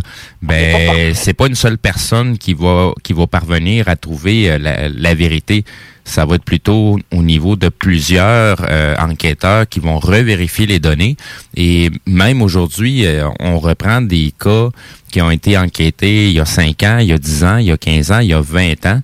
Et on va refaire les mêmes exercices, on va aller rechercher les informations. C'est sûr que 10 ans, 15 ans plus tard, euh, ça se peut que le témoin euh, est décédé, là, qui est plus là. Mais par contre, on va être en mesure d'aller euh, corroborer certaines informations. puis bien des fois, ça nous permet de trouver des nouvelles informations qui avaient été totalement euh, passées sous silence ou totalement oubliées, soit parce que on n'avait pas d'appareil pour détecter certaines choses à une certaine époque, puis aujourd'hui, on les a. Euh, donc, on va refaire les, les, enquêtes qui ont déjà été faites pour corroborer certaines informations. Et comme je le mentionne, des fois, ça nous permet de trouver des nouvelles informations qui n'avaient pas été euh, prises en considération. Euh, samedi passé, je parlais que c'est une question des fois de vocabulaire et de perception. Mais des fois, la perception qu'on avait il y a 10 ans, il y a 15 ans n'est pas la même qu'on a aujourd'hui. Tout à fait. Et, et j'y reviens souvent et j'ai même retrouvé la, la photo dans un ancien euh, magazine Mufon. Il y a un cas ufologique dans les années 60, 70.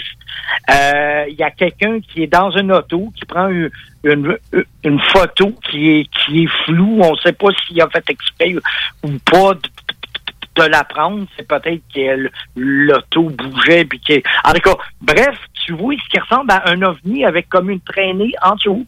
Et ça, bon ben dans le temps, c'était avec les négatifs. Et le temps que le qu'ils fassent développer les photos qu'ils l'aient, ils ont fait Wow, hey, c'est un ovni et là ça a été analysé.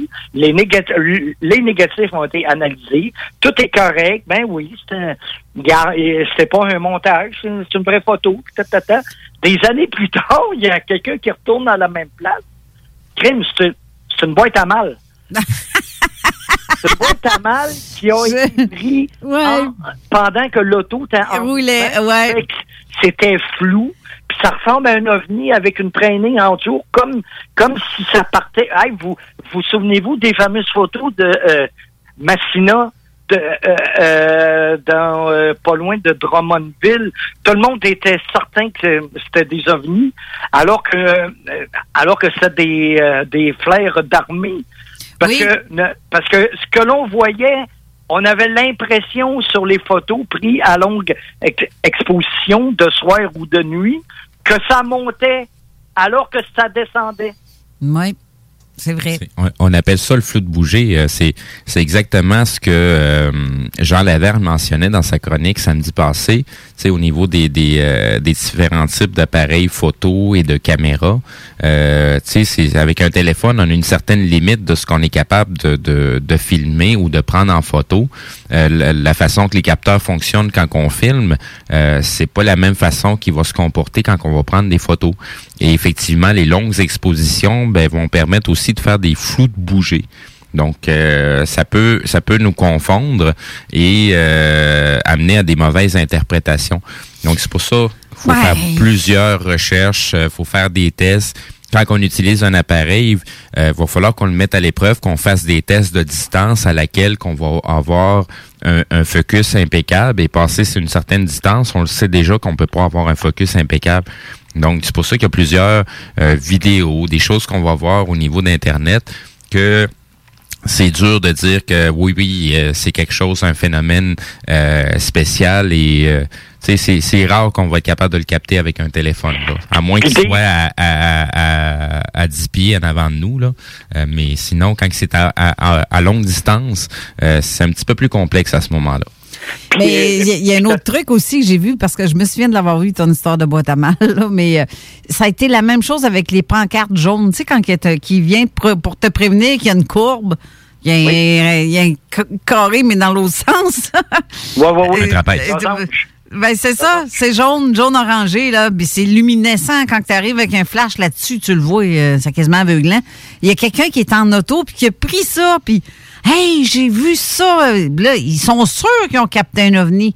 Oui. T'as juste pogné un poteau de rue, toi, chose. Ben, c'est tout.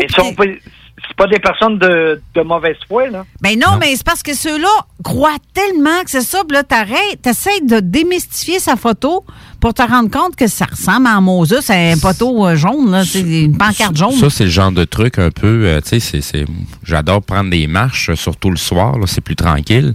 Mais euh, tu sais, quand on voit un chat la nuit, là, Ben puis, ouais, les euh, yeux qui- les yeux verts, on dirait vraiment un, un être d'une autre planète qui est en train de nous regarder, là, mais c'est simplement un chat. Ben, c'est ça. Même, même, même euh, les, les, les petits voleurs, là, tu sais, les petites bêtes, euh, les ratons. Je vais, je vais essayer de retrouver une des photos que j'avais déjà prises euh, de, de, d'un, ch- d'un chat de mon, le chat de mon, de mon coloc. Euh, on, on aurait vraiment eu l'impression que c'était, c'était un extraterrestre, mais c'est- le chat, il était sur le capot de, mon, de, de ma voiture. là. C'était, c'était juste ça, là. Mais c'était vert, là, mais c'était vraiment hallucinant à regarder.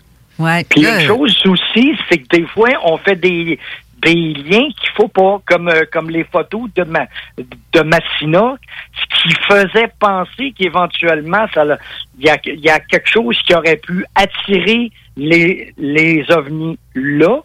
C'est parce que c'est là que Gérald Bull avait essayé les, son super canon en premier avant d'aller euh, en Iran ou en Irak, euh, puis, puis de se faire assassiner après ça par euh, le Mossad. Et ça, je l'invente pas. c'est- ça a été prou- prouvé. C'est quoi tes Mais c'était là. Gérald Bull avait, fait ses premiers essais de son super canon là. Ah, ben, c'est quoi ta source, comme Steve dit? Ah, J'ai le livre euh, L'affaire Gérald Bull, les canons de l'Apocalypse. C'est écrit par Normand Lester. Ah, celui qui est à la télé, ça. Oui, Normand Lester. Oui, Ouais, le journaliste.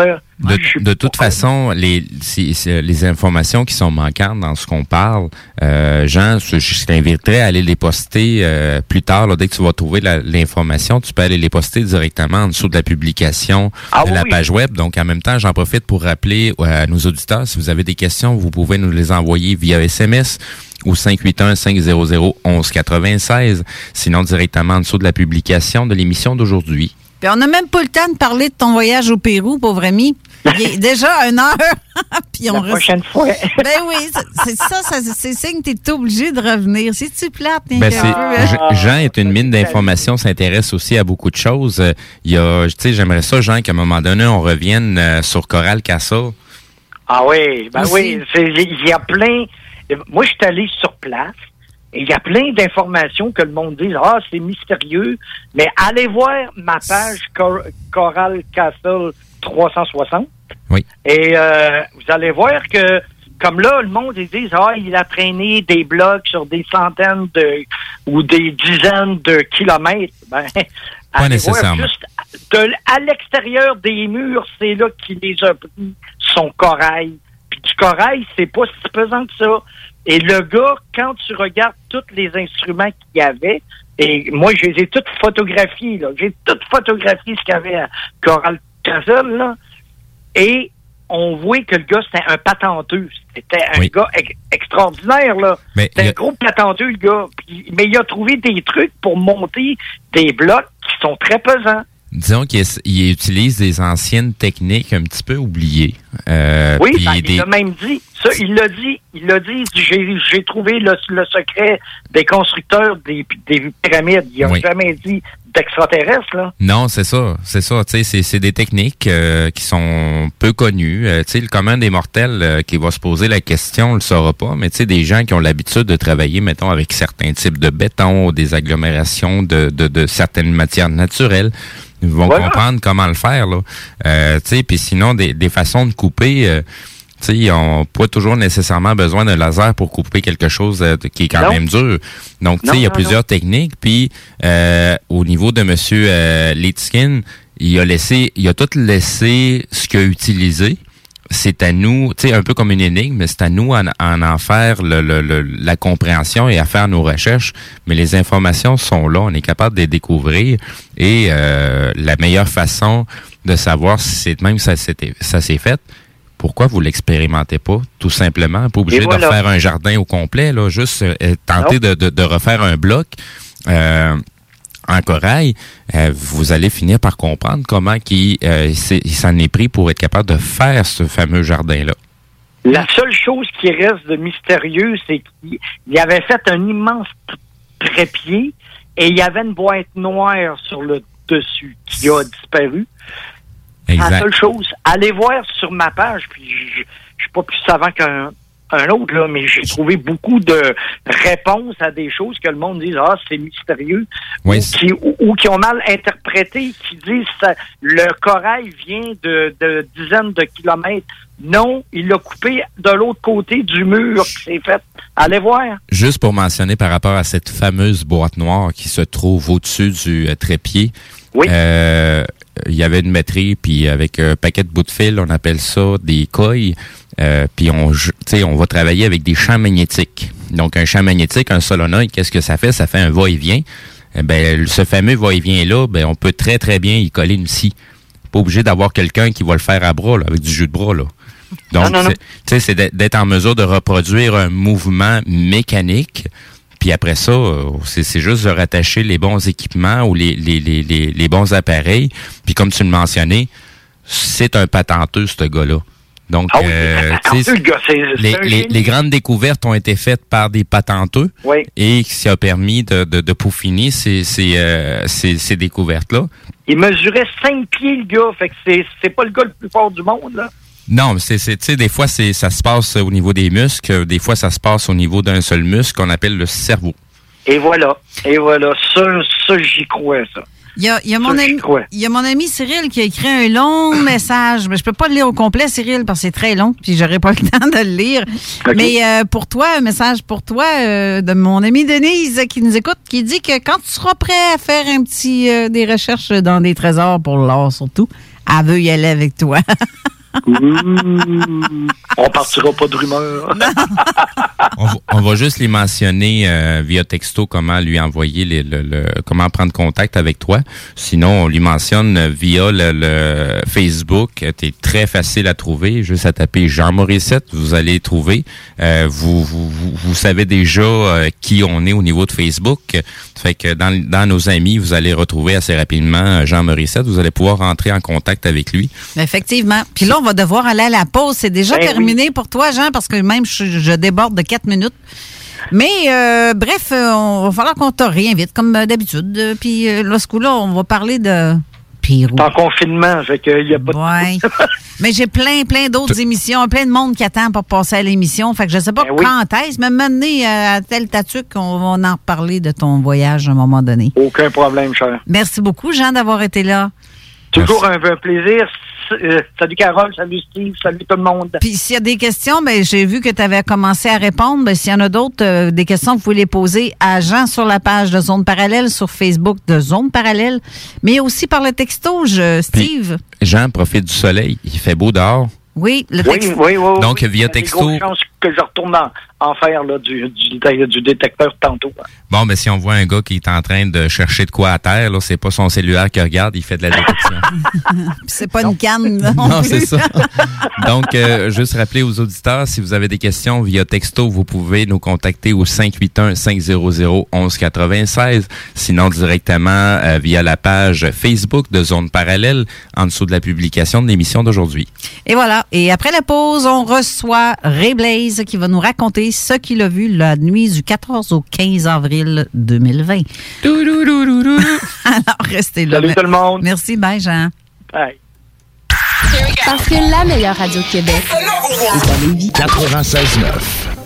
Chaque jour, la crise du coronavirus apporte son lot de bouleversements et le journal de Lévis œuvre à vous rapporter ce que vous devez savoir sur cette situation exceptionnelle.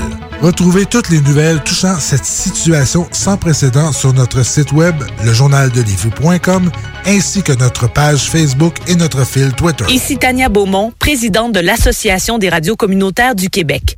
En cette période de crise, l'information de proximité n'a jamais été aussi importante pour assurer la santé et la sécurité des citoyens. Dans l'incertitude, une chose est sûre. Votre radio locale est là pour vous. Vous donner l'heure juste sur la situation qui évolue de minute en minute est au cœur de notre mission. Vous informer, c'est essentiel et c'est notre priorité. C'est promis.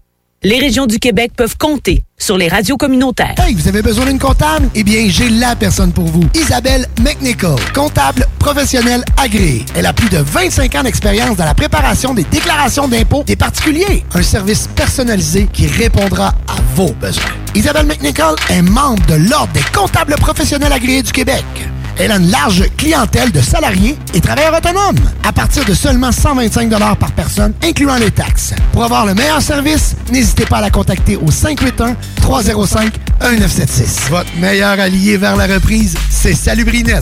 Votre meilleur allié pour que vos activités soient sécuritaires, c'est Salubrinet. Ils débarquent chez vous ou dans votre commerce, désinfectent tout et repartent le cœur léger en sachant qu'ils ont évité des contaminations. Les produits utilisés sont efficaces et sécuritaires. Salut Brinette, pas de quoi s'en priver. D'autant plus que les prix sont vraiment surprenants. Des forfaits décontamination à partir de seulement 99 Contactez-les par Facebook ou par leur site salubri-net.com ou faites le 418-609-4648. L'application CGMD est disponible sur App Store et Google Play.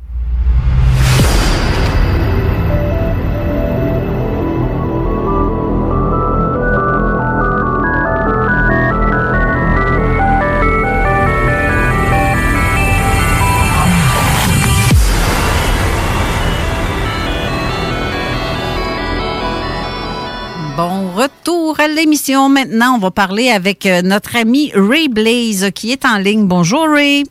Salut Carole. Ça va bien? Oui, ça va bien. Bonjour Steve. Salut Ray, ça va bien? J'ai fait, Ça va très bien. J'ai fait une, une courte présentation. Tu es auteur, acteur, euh, réalisateur en même temps. Euh, tu travailles euh, pas mal. On te voit, on t'a vu à quelques émissions de télé, justement, ou dans certaines annonces publicitaires.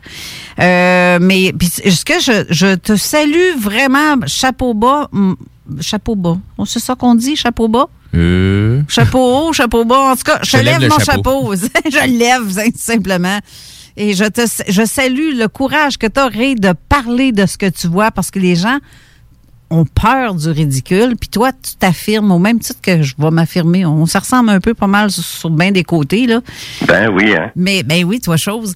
Mais euh, c'est c'est comme si vraiment là, les gens ont peur du ridicule et de se faire de pas se faire comprendre. Mais là, on va mettre les choses au clair ce midi avec qu'est-ce que tu vas dire parce que il y a des trucs que, que, que quand on a parlé à certaines personnes, les gens comprenaient pas la façon que tu t'exprimais, j'ai l'impression, ou les gens dorment sa switch puis ils veulent pas euh, je sais pas, on dirait que, que tu comptes Ben, moi, la raison primaire pour laquelle j'ai accepté ton invitation, euh, en passant, félicitations pour votre émission. Merci.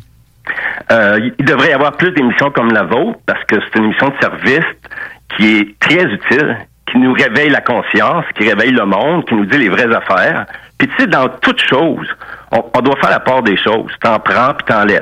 S'il y a quelque chose que t'es pas sûr, t'es pas obligé de, de croire à tout ce qui est présenté à ton émission, mais c'est à toi de décider ce que t'en fais. Exact. Exact. Mais même, même euh, mon histoire, si je raconte une histoire, c'est ça. Que tu me crois, tu me crois pas. Moi, je sais que je suis pas menteuse. Si je dis quelque chose, parce que c'est vrai. Eh ben, parce ça- que je l'ai vécu, parce que j'ai une façon de voir les choses peut-être qui est. Peut-être que ma façon est différente de voir euh, les choses des autres. Je le sais pas. Mais ce que je dis, je sais que je l'ai vécu.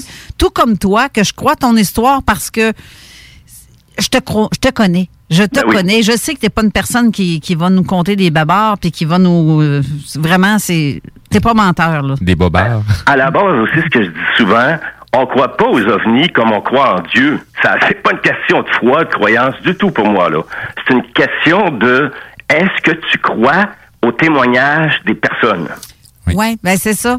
Pour moi, là, c'est ça qui fait une grosse différence dans les deux choses. C'est, c'est- les gens mélangent tout, et moi, pour moi, c'est tous des, des tiroirs différents. Exact. Exact. Oui. Puis là, on, on va faire un. Moi, tu, je vais le dire en premier, c'est que tu m'as parlé, tu m'as lâché un texto cinq minutes à peine, à peine cinq minutes après que tu as vu ton truc, et tu m'expliques ce que tu as vu et euh, suis un peu nerveux, hein? ben c'est normal. T'es calme, mais c'est sûr que moi, c'est- en fait, parce que je vais être exact, là, trois minutes après que j'ai vu cet objet-là, parce que je te connais, parce que je sais que pour moi, tu es ma ressource du côté ufologique, moi, tout ce qui est paranormal m'intéresse, mais les UFO, en anglais, c'est euh, euh, euh, ovni en français, euh, c'est pas quelque chose que je connais beaucoup j'avais déjà vu des documentaires sur qu'est-ce qui est arrivé à Place Bonaventure. Je connais l'histoire de Travis Walton. J'ai vu le film Sky- euh, Light in the Sky.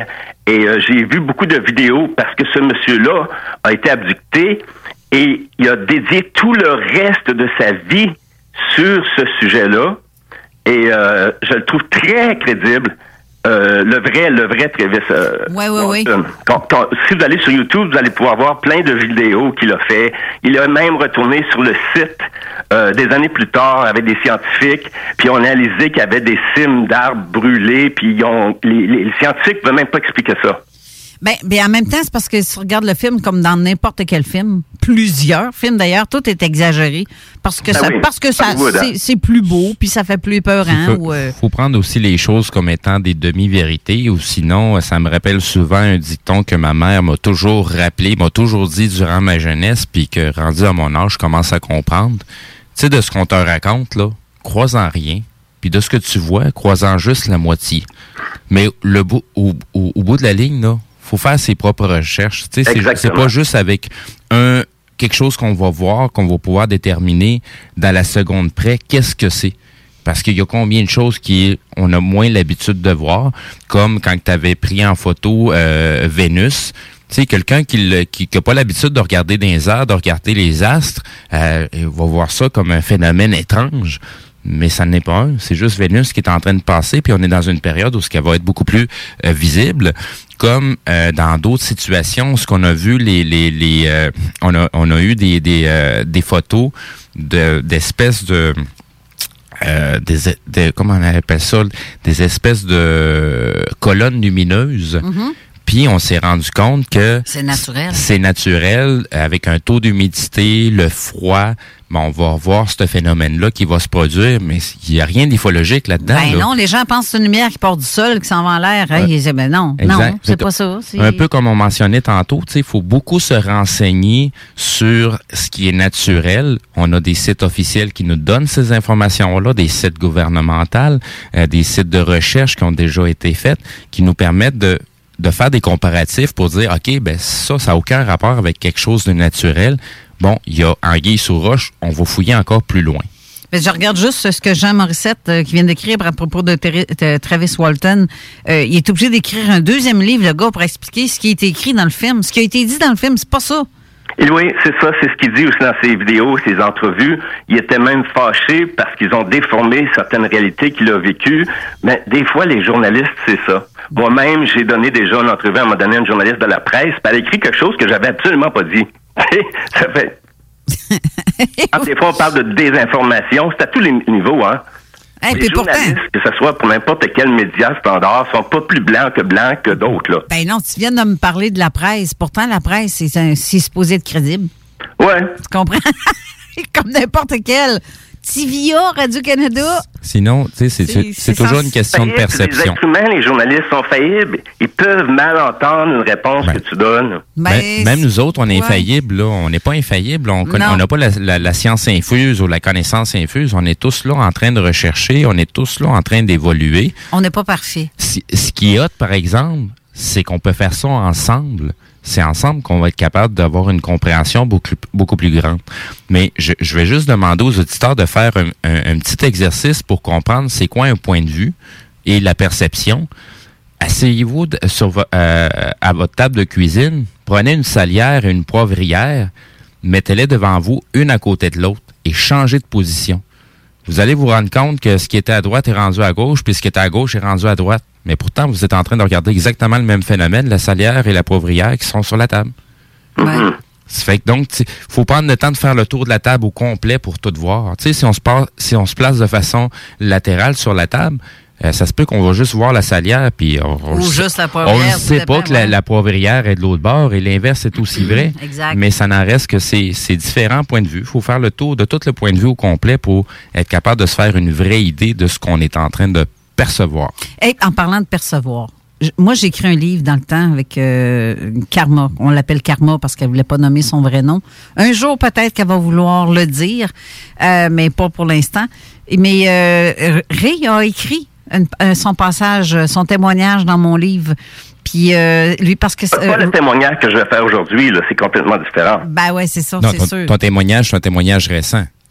Oui, c'est ça. Mais ce qui est dans le livre, c'est c'est passé il y a, c'est- c'est il y a Non, mais à peine dans- dans plusieurs le années. du livre, c'est pas, il n'y a pas question d'UFO là-dedans, là. Oui, c'est ça. C'est Et euh, D'ailleurs, c'est une expérience de mort imminente. Et d'ailleurs, moi, à cause de ça, c'est ça mon expertise dans la vie. Parce que ça m'a développé certaines aptitudes de médiumnité. J'en ai parlé un petit peu hier à Steve, euh, la psychométrie. Quand je vois une personne, là, moi, je sais tout de suite à qui j'ai affaire. J'ai j'ai plein d'informations juste avec le visage d'une personne. Et tantôt, je vais peut-être vous en parler un petit peu de ça. son, son ressenti, dans le fond. Euh, Tu ressens tout de suite euh, qu'est-ce qu'il y a quand tu croises quelqu'un? Oui. Une, C'est ça. une antenne bien tunée qui va détecter euh, la, la, la, la C'est bien vibration des êtres. Mais tu sais, aussi là, euh, euh, dès le départ, faut que je dise aux gens, moi là, présentement, je suis travailleur essentiel aussi, je travaille comme agent de sécurité, puis on n'est plus police que la police dans nos fonctions. Donc, je suis un- un gars qui est terre à terre. Je ne prends pas de drogue, je ne prends pas d'alcool, je n'ai pas de maladie mentale. Et ce que je vais vous dire que j'ai vu est véritablement arrivé à ma très grande surprise.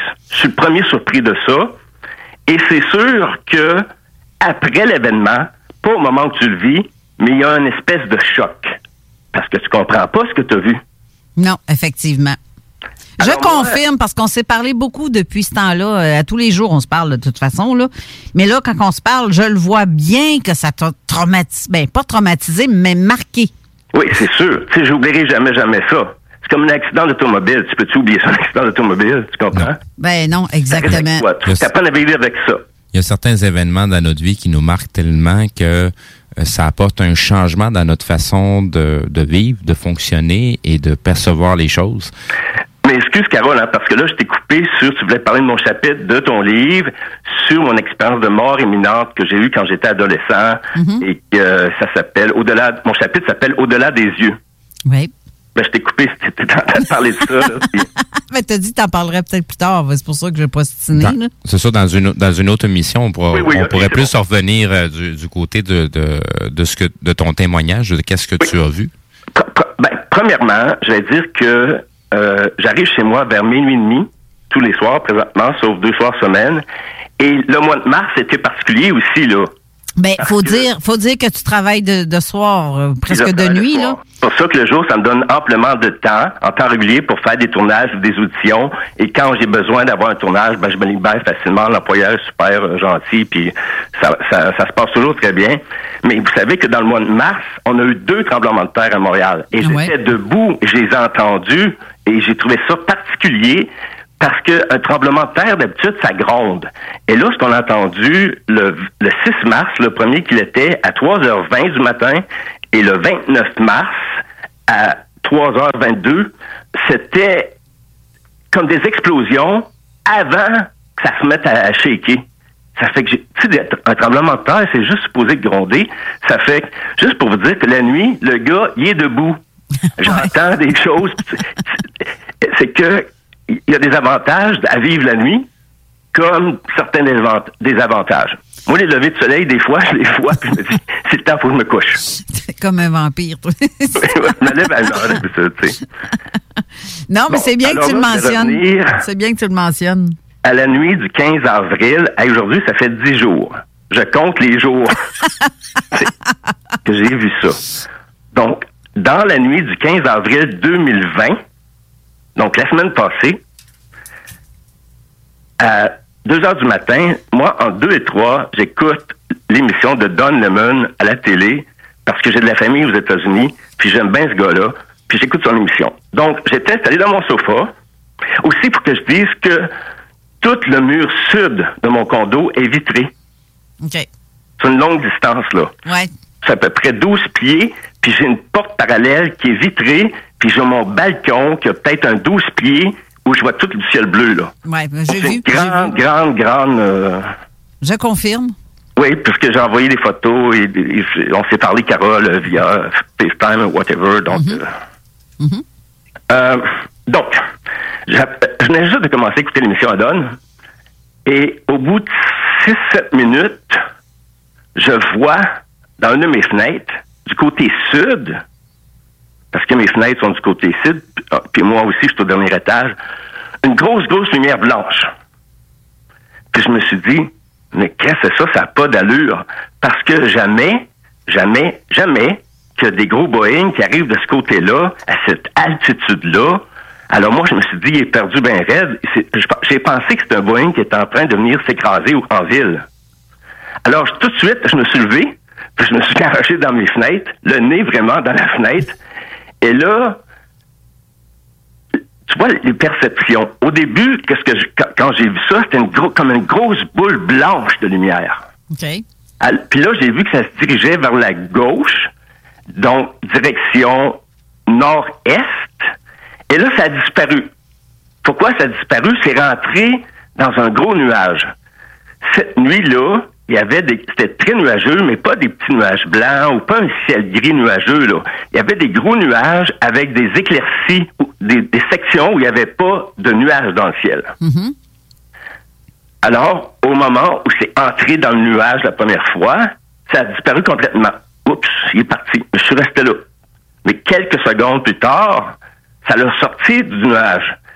Et par chance, il y avait un trou dans les nuages, et s'il n'y avait pas eu ce trou dans les nuages-là, j'aurais rien vu. Et là, ça avait avancé et c'était assez proche de moi. C'était en oblique, du côté gauche. Donc, euh, je dirais que c'était à 2500, 3000 pieds maximum. Et là, C'est bas, ça, là, là. Un petit Cessna va être à cette hauteur-là. euh, ceux qui font du Cessna, c'est pas très haut, les Cessna.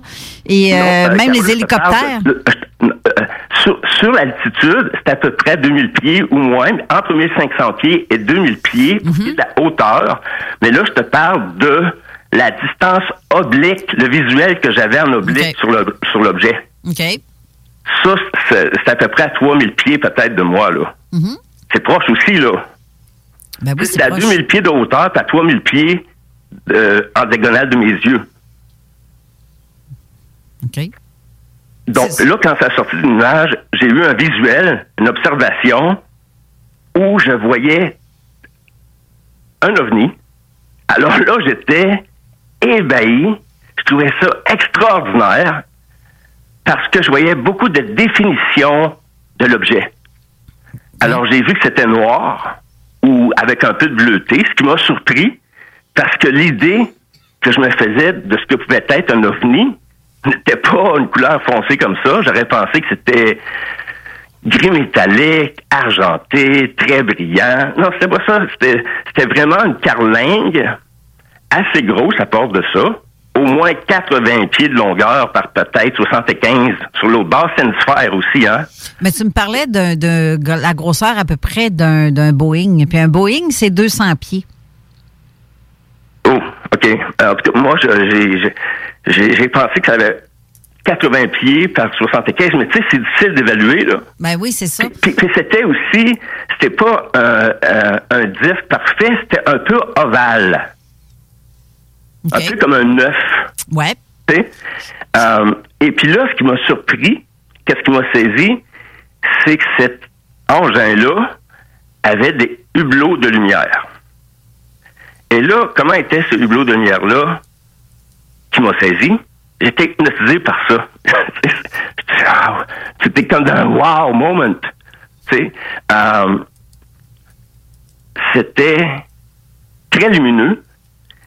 C'était comme des hublots d'avion, mais à l'horizontale et beaucoup plus gros qu'un hublot d'avion. Mais pour la forme, c'était comme un rectangle ou un carré, plus rectangle que carré, mais les coins étaient ronds.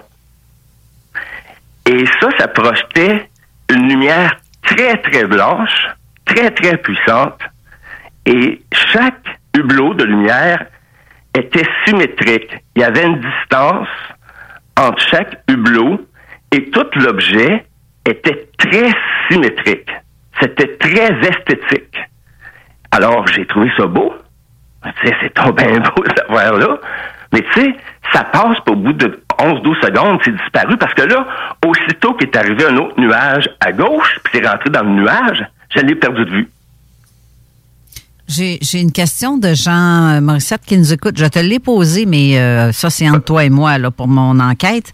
Mais Jean euh, te demande si est-ce que tu crois, as-tu l'impression d'avoir eu un missing time? Non, j'ai pas. Non. OK. Non, mais tu sais, après un événement comme ça, moi, trois minutes après, trois minutes après, j'ai pensé à Carole tout de suite, là. Et trois minutes après, je t'ai envoyé un message vocal. Et toi, tu l'as reçu à 2h14. Je sais pas si tu l'as gardé dans ton téléphone. Oui, je l'ai encore.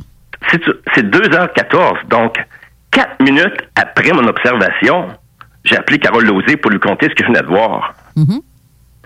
Donc, tu sais, parce que les, les trois jours après, c'est parce que après un événement comme ça aussi, là, tu commences à te poser des questions. Il y a beaucoup de La choses qui première se remettent question, en je me suis question. dit, si c'est d'origine humaine, parce que, tu sais, j'essaie d'être plausible, possibilité, qu'est-ce qu'un objet comme ça faisait au centre-ville de Montréal, ou près du centre-ville de Montréal? Parce que moi, je suis à l'ouest du centre-ville, je suis à 20 km de Dorval. C'est pour ça que les avions qu'on voit ici n'arrivent jamais du côté sud ou du côté nord. Ça arrive toujours d'est en ouest ou d'ouest en est. Toujours, toujours. Écoute, ça fait 15 ans que j'habite ici, là. Donc, euh, euh, je t'ai rendu où dans mon histoire? T'es rendu où? T'as dit, euh, ben c'est parce que c'était tellement ébahi de voir qu'est-ce que comment c'était. Tu peux pas, tu sais, on, ça, per- la perception, c'est pour toi, c'était un choc de voir. euh, le, puis tu me parlais aussi des messages vocaux aussi que tu m'avais envoyés en expliquant qu'est-ce que tu avais vu. Tu m'as fait une bonne description. Je- J'en ai profité en même temps de pour poster l'image euh, parce que Ray, tu t'as envoyé un, tu l'as dessiné, tu l'as envoyé à Carole pour être en, pour être en mesure J'ai d'expliquer. fait deux dessins à Carole pour qu'elle comprenne C'est ça. euh, ce que j'avais vu. Et en passant, euh, je remercie tellement Carole parce qu'elle était attentive à ce que je lui disais. Elle a été respectueuse. Puis elle m'a suggéré justement de faire un dessin, ce que j'ai fait du mieux que j'ai pu. Et elle m'a suggéré, elle, de refaire un, une espèce de portrait photo de ce que j'avais vu. Et j'ai été très exigeant dans ce qu'elle me faisait. Puis j'ai fait recommencer une couple de fois. Jusqu'à temps que ça soit comme toi t'as vu. Exactement. Comme exemple, elle avait mis euh, dans une des versions au début euh, les hublots de lumière assez collés les uns des autres et ça correspondait pas. Donc j'ai fait recommencer pour qu'on voit il y avait vraiment une distance entre chaque hublot de lumière de 2-3 pieds. Donc c'est important pour moi que ça soit ce que j'ai vu. Et à la fin, ce que vous avez comme photo qu'on a recréé à l'ordinateur, c'est pour moi c'est comme une photo souvenir. C'est pas mal ce que j'ai vu là. J'avais pris une photo, ça aurait peut-être même pas été aussi clair. Ben, je, je suis pas sûr que avec un appareil photo, on aurait on, aurait parvenu à prendre quelque chose de, de, plus clair. C'est un peu la raison pourquoi on demande très souvent à nos, témoins de nous en faire un dessin et même à plusieurs reprises de rajouter de la couleur. Peu importe le- les talents en dessin que notre témoin va avoir, c'est pas vraiment ça qui est important. C'est d'être en mesure de- d'avoir un aperçu visuel pour voir un peu plus, ça nous permet de corroborer les informations avec d'autres cas, euh, d'autres dessins qui ont déjà été faits, à, à- à la même nature que une enquête policière, mettons, quelqu'un qui s'est fait agresser, il va avoir un portrait robot qui va être fait, puis il va avoir un dessinateur professionnel qui va venir faire le, le- le portrait robot. Euh, mais, tu sais, la, la description est, est donnée par le témoin. Donc, dans ce cas-ci, ben, on fait à peu près la même chose. C'est que tu as pris le temps d'expliquer de tout ton visuel et d'en tirer justement pour pouvoir en faire une image. Puis tu sais, qu'est-ce qui est aussi surprenant? La première chose dans tout ça, là, comme je vous dis, qui m'a surpris, c'est la, quand je l'ai vu la première fois, que je vous ai dit qu'il était à gauche, près d'un clocher d'église, là, parce que moi j'ai un clocher d'église aussi dans mon dans mon dans mon euh, landscape. Euh, la perception, il était peut-être, je sais pas moi, 9000 pieds de moi, 10 000 pieds de moi. Je, je voyais juste une grosse lumière blanche comme un soleil, là. Je voyais aucune dé- définition. C'était juste une grosse lumière blanche. Et tout de suite, moi, j'ai pensé, mais c'est quoi cet avion-là qui s'en vient, cette altitude-là, parce que c'était beaucoup plus bas qu'un avion devrait se trouver. Mais c'était, puis quand il a sorti des nuages, qui avait avancé, ah, ça allait vite aussi, là. Ça allait peut-être à 100 km heure minimum, là. Donc, ça, ça fly, cette affaire-là, là. Aussi, un autre détail que j'ai remarqué, j'ai remarqué que le côté droit de l'appareil était légèrement plus incliné que le côté gauche. Donc, je me disais, coudon, il est-tu en train de décoller? Il est-tu en ascension? C'est une question que je me suis posée. Parce qu'après que tu vois ça, tu vois, ça a duré peut-être euh, moins d'une minute en tout, là. Le visuel que j'ai vu, là, où il y avait la définition, puis les hublots, les hublots de lumière. Puis chaque hublot de lumière, je sais pas si je l'ai dit, là, était entouré, chacun d'eux, par un autre lumière, qui était une espèce d'effet d'auréole euh, jaune-orangé. Comme le soleil, euh, comme la photo que tu m'avais envoyée du soleil qui se couche. C'est comme un blanc jaune brillant, le blanc soleil, avec euh, autour du soleil, des fois, tu as un auréole orangé, justement, qui est à Une genre cause de couronne. Ouais, c'est Dans ça. les jours subséquents, mon ami Alex Fortier, qui aussi a vu quelque chose cette nuit-là, lui, il était à Pointe-Saint-Charles. La même nuit que moi, il a vu trois ovnis que lui a filmé, puis il a pris des photos, puis il a envoyé ça à Mufon. Mais au moment où moi, j'ai parlé de ça, c'était déjà fait. Là. Lui, il a déjà envoyé son dossier à Mufon, puis il attend un retour euh, de, con- de contact, de communication avec eux. Là. Mais lui, ce qu'il a vu, c'est trois lumières blanches avec un peu d'orangé qui se promènent très haut dans le ciel, peut-être à 40 000 pieds, puis qui s'en vont dans toutes les directions, qui zigzaguent, puis lui, il a vu ça pendant plusieurs minutes. Alors, lui a eu la chance de filmer puis de prendre une photo. Moi, c'est sûr, tu sais, après un événement comme ça, euh, et c'est la raison pour laquelle j'ai accepté d'en parler publiquement, il faut en parler. Tu ne peux pas faire semblant que tu n'as pas vu ça parce que tu seras pas bien. Même samedi matin, c'est bizarre, trois jours, quatre jours après, je me suis levé à midi, puis je me suis dit, oui, ça n'a pas de bon sens ce que tu as vu. je repassais, tu repasses le fil de ce que tu as vu, puis tu te poses des questions, puis tu te poses des questions. Ça, c'est ça c'est clair. Même, même euh, je, je regarde Michelis, euh, qui euh, que je salue en passant, euh, qui a, tu sais, t'as jasé avec lui, puis il dit, garde, lui, te comprend parce que c'est c'est arrivé, lui aussi, de son côté, le, le côté énervement. Mais là, reste là, euh, euh, En, en revenant de la pause, Ouais. je vais répondre à une question. euh, c'est quoi un missing time? Ouais, Je vais juste répondre ça. à ça après la pause. OK, bouge pas, Ré, on revient tout de suite après. Je reste là. 96.9 CJMD Lévis. Chaque jour, la crise du coronavirus apporte son lot de bouleversements et le journal de Lévis œuvre à vous rapporter ce que vous devez savoir sur cette situation exceptionnelle. Retrouvez toutes les nouvelles touchant cette situation sans précédent sur notre site web, lejournaldelévis.com, ainsi que notre page Facebook et notre fil Twitter. Pendant que le Québec est en pause, chaque jour, des travailleurs et travailleuses de la santé vont au front pour nous. Vous qui combattez l'ennemi invisible, vous qui chaque jour répondez à l'appel, vous qui restez fort malgré la crise, vous qui êtes à l'écoute pour nous aider, vous qui nous soutenez, vous qui nous rassurez, vous qui continuez de travailler pour notre santé, vous êtes nos anges gardiens.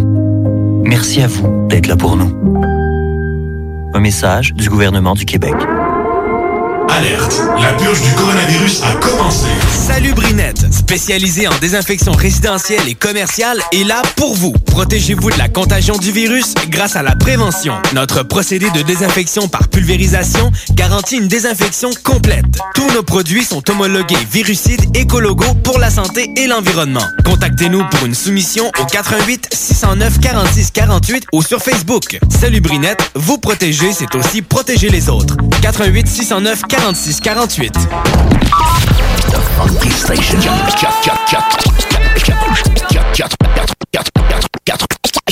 96.9, The Alternative Radio. La station du monde. La radio de Lévis. L'Alternative Radio.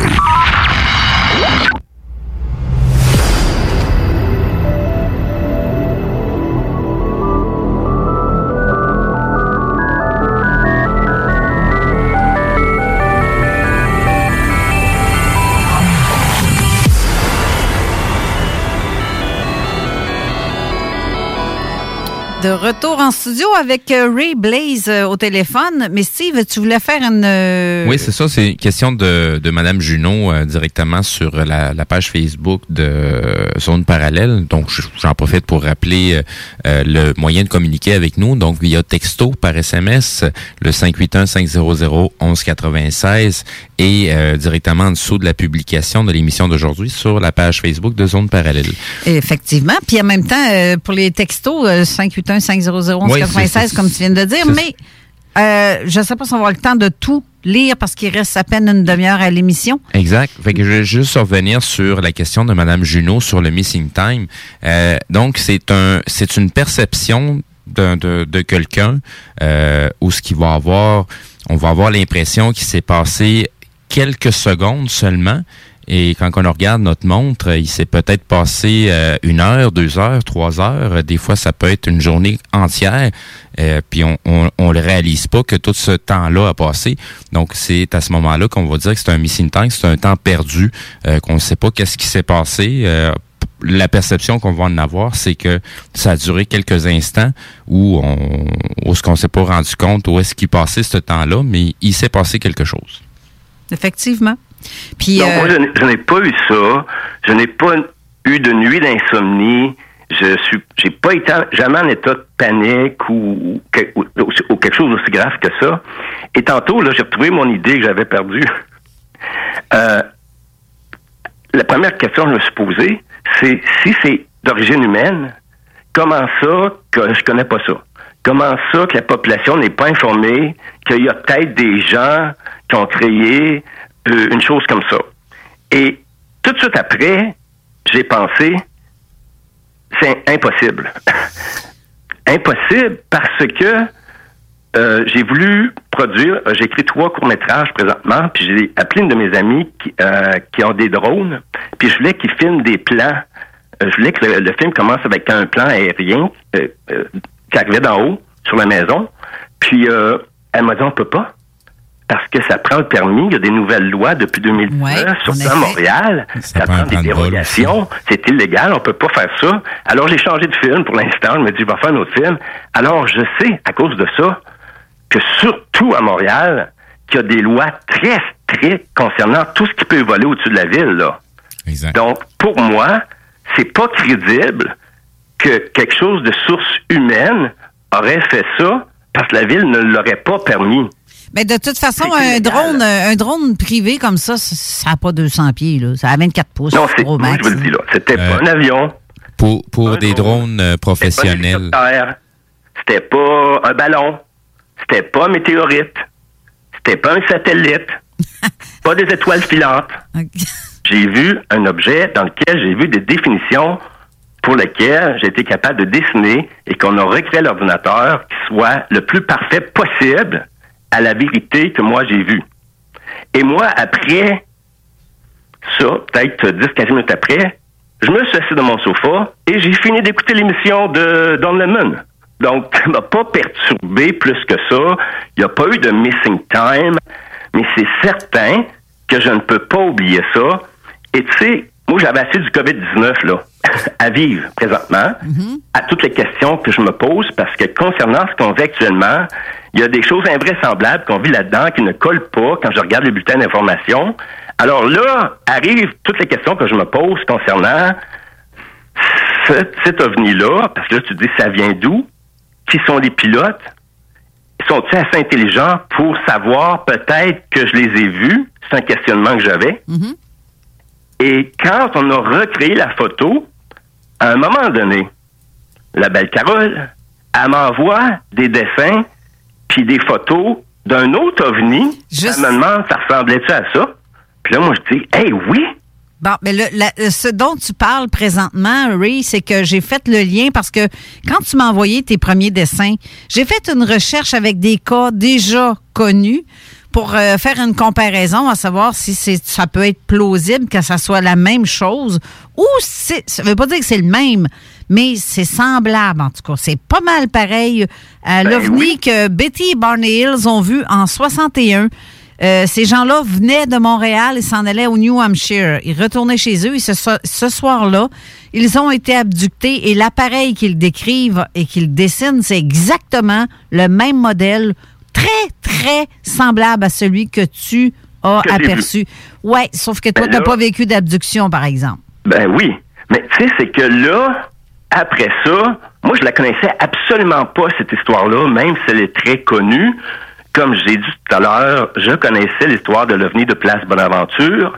Je connaissais l'histoire de Monsieur Travis. Puis tu sais, leur description des ovnis, c'était pas du tout ce que moi j'ai vu, là. Tu sais, autres qui avaient plusieurs lumières, tu es vite dit que c'était blanc et rouge, rouge, euh, rouge feu, très, très rouge. Moi, c'était pas, c'était pas rouge, là. C'était surtout blanc, avec un petit peu de jaune orange.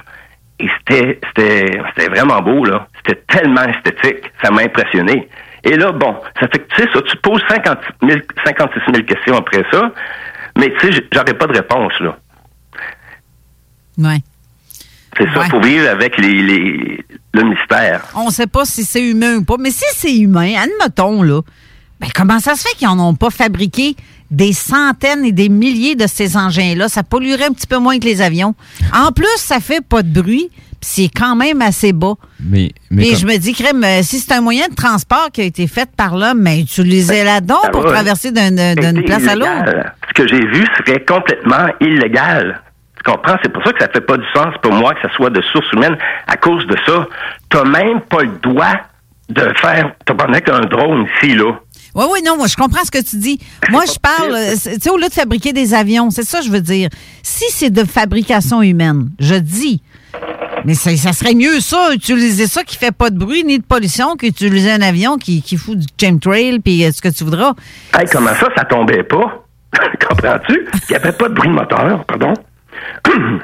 Ça tombait pas, là. Ben, en plus, et t'avais-tu l'impression... en tout cas, tu sais, c'est...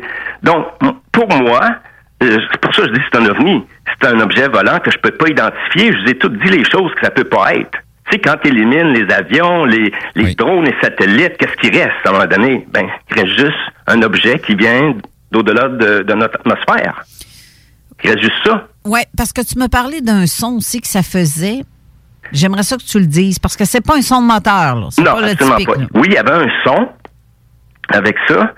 Et euh, non, c'était pas un bruit de moteur. Moi, euh, pour essayer d'être exact dans le son, je dirais que c'était la, la pression acoustique que l'air faisait avec la cellule de l'engin, avec avec le- avec euh, avec le, le fuselage. Je ne sais pas c'est quoi le composite de ça, mais comprenez-vous ce que je veux dire? Y avait un son comme ça, là. Un sifflement comme si un tuyau, l'eau, l'air passerait dans un tuyau un sifflement comme un genre de sifflement dans le fond. Un genre de sifflement. J'aime pas sifflement, mais on va dire ça, ouais. Ben, c'est pas un bourdonnement. C'est un son que tu n'as jamais entendu puis que, qui est inconnu, hein? Ben, tu peux pas le comparer avec quelque chose d'autre si tu l'as jamais entendu, c'est ça? Ben, ça ressemblait peut-être aussi à un avion qu'on voit pas qui est à 60 000 pieds dans les airs. Des fois, tu sais, il y a des avions, on entend juste le vent, là. C'est un son un peu comme ça. Il y a une similitude dans... Des fois, on entend... Tu sais, quand l'avion est à 50 000 pieds, tu n'entends pas un moteur, mais tu entends des déplacement d'air en haut, là, puis tu- on pense que c'est des avions. On, ça fait que là, on me dit, c'est un peu semblable à un son comme ça. Donc, Ben, pour, pour les gens qui se sont déjà euh, qui habitent proche des aéroports ou euh, tu sais moi ça m'arrivait euh, souvent là, dans, dans le secteur de l'ancienne Lorette là, d'aller m'installer au bout des pistes là. il y a des endroits qu'on est capable d'aller s'asseoir pour voir les, les des avions atterrir ou euh, les, les voir décoller quand que l'appareil démarre ses moteurs on entend un- une similitude de ce fameux sifflement-là, le- quand que le, le- le- la turbine se met à tourner. Ouais. euh, on ça a- fait un petit. Oui, exactement. Très, très, très aigu. Des fois, il va y avoir des sons qui sont très, très graves. Euh, puis, il y a des sons aussi qu'on n'est pas capable d'entendre. On pas capable de le reproduire comme là. Je viens de faire une folle de moi en faisant un petit son, là, mais je sais que c'est pas ça, là, mais je comprends, je comprends ce que tu veux dire. Mais ce que je trouve étrange, c'est ça, là, je veux pas faire de confirmation, comme j'ai dit tantôt, je vais le répéter. Je dis que ça ressemble étrangement à ça, que tu ne connaissais pas l'histoire de Betty Barney Hills. Je t'ai envoyé l'histoire, le lien un peu, puis t'as regardé la vidéo de, de- du film, Ben, je ça, pense. c'est arrivé après. Toi, tu m'as parlé de ça. Alors, j'ai parlé à mon ami Sylvain qui travaille dans un autre condo la nuit. Et lui m'a envoyé le lien YouTube pour voir le film qu'ils ont fait dans les années 70 sur l'histoire de Madame Betty et Bernie. Mais avant d'aller voir le film, j'ai été faire des recherches sur euh, l'Internet pour voir c'était qui les vraies personnes. Y a-t-il des photos des vraies personnes? Parce que moi, comme je suis psychométrique, tout de suite, quand j'ai vu leurs photos, hum, je sais que c'est des bonnes personnes. Ça, c'était des personnes honnêtes. Ça fait que déjà en partant, j'ai ce, ce flash-là, j'ai cette impression-là, j'ai ce ressenti-là, avant même de voir le reste de leur histoire. T'as-tu mis la photo du dessin qu'ils ont fait où ce qu'on voit M. Betty et Oui, Barney Hills? oui, avec- oui, j'ai posté les deux euh, les deux liens que tu m'avais fait parvenir. C'est- plusieurs photos justement de du cas et on voit les, euh, les vraies personnes, euh, Betty et Barney Hill. Qui tient le dessin? Eux, là, ils étaient au temps de la ségrégation, là. Oui, c'est ça. C'est Lui était noir, elle était blanche. Écoutez, c'est sûr que ces gens-là ne voulaient pas attirer l'attention sur eux parce qu'ils devaient vivre plein de discrimination à cause de ça. Oh, oui, Tu sais, effectivement. Je, je, je le, je, Très bon pas, point. je l'ai pas lu, je le ressens.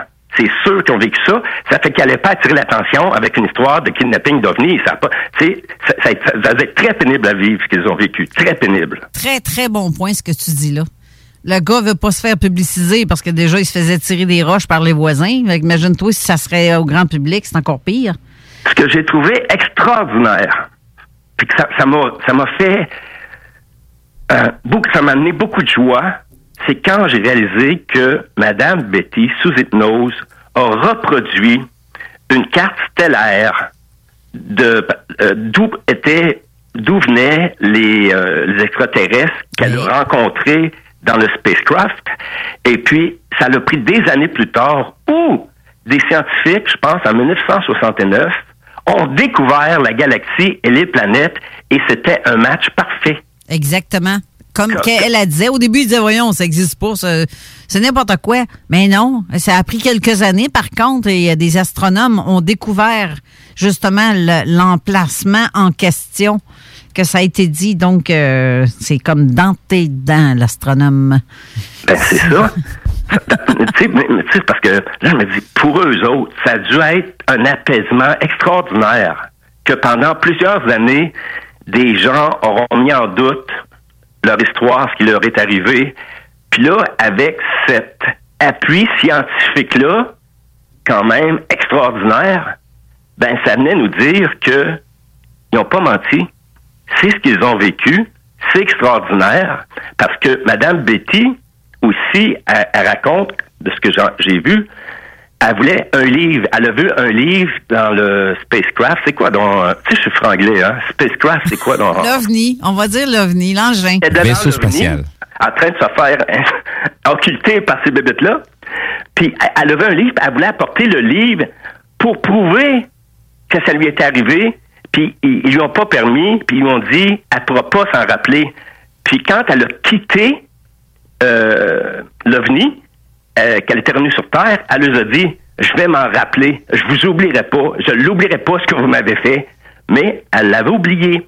Et c'est seulement sous hypnose qu'elle s'est rappelée, elle et son mari, ce qui lui était arrivé. Puis a fait des hypnoses séparées, puis pas en même temps. Puis les deux ont dit les mêmes choses. C'est drôle parce que Jean Morissette vient d'envoyer aussi, euh, la- il a écrit, et c'est la raison pour laquelle Barney Hills, sous hypnose, lorsqu'il était à l'intérieur de l'engin, hurle I want my gun, I want my gun, je veux mon fusil.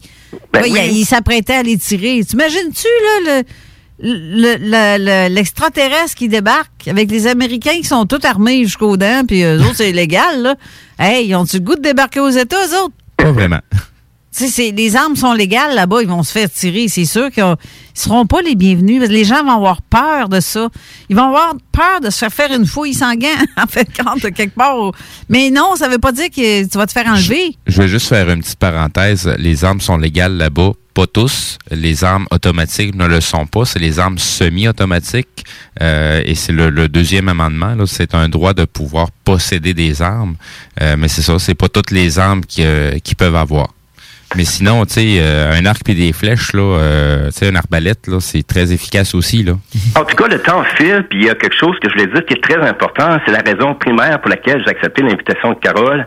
C'est que, mesdames et messieurs, si vous voyez quelque chose comme ça, si vous, faites une observation de type rapproché, je sais l'effet que ça fait, il faut en parler.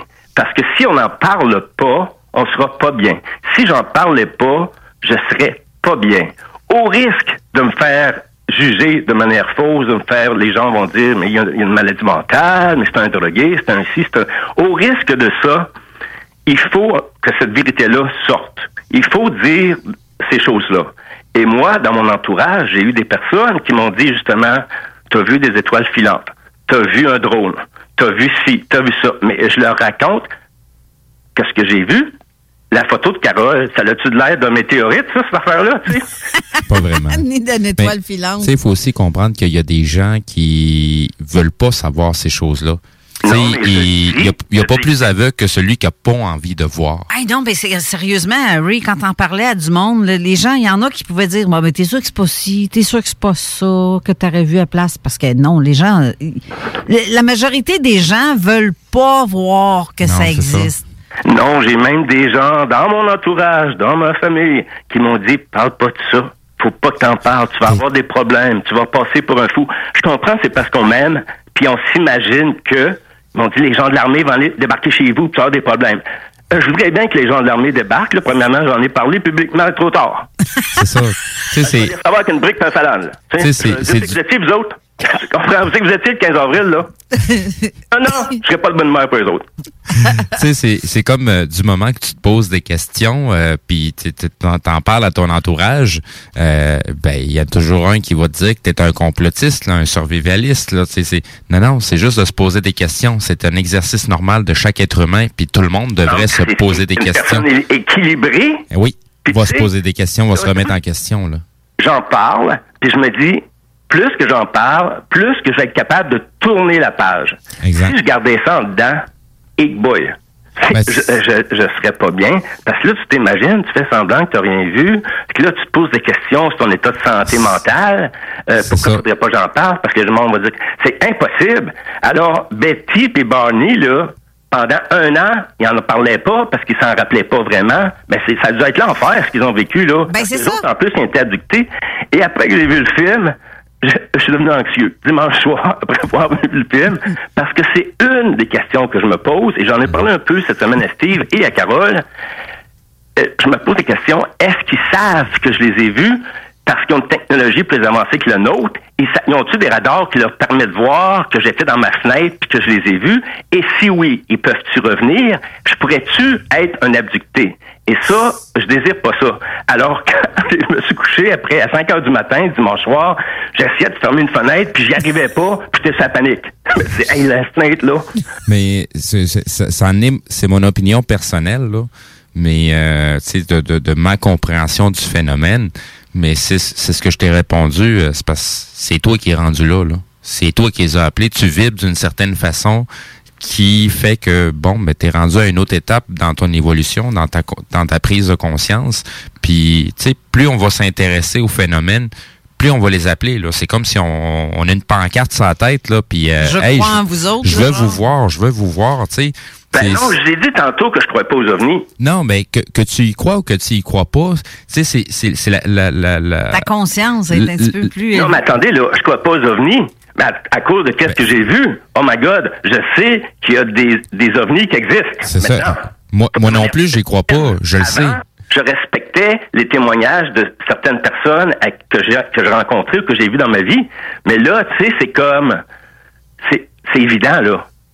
C'est pas juste qu'il faut que je croie le témoignage de quelqu'un que, comme Betty et son mari, qui semble très crédible. C'est comme, ça m'est arrivé aussi. Puis tu te dis pourquoi ça m'est arrivé. C'est pas grave. Tu sais, je veux dire, la vie va continuer tout ça.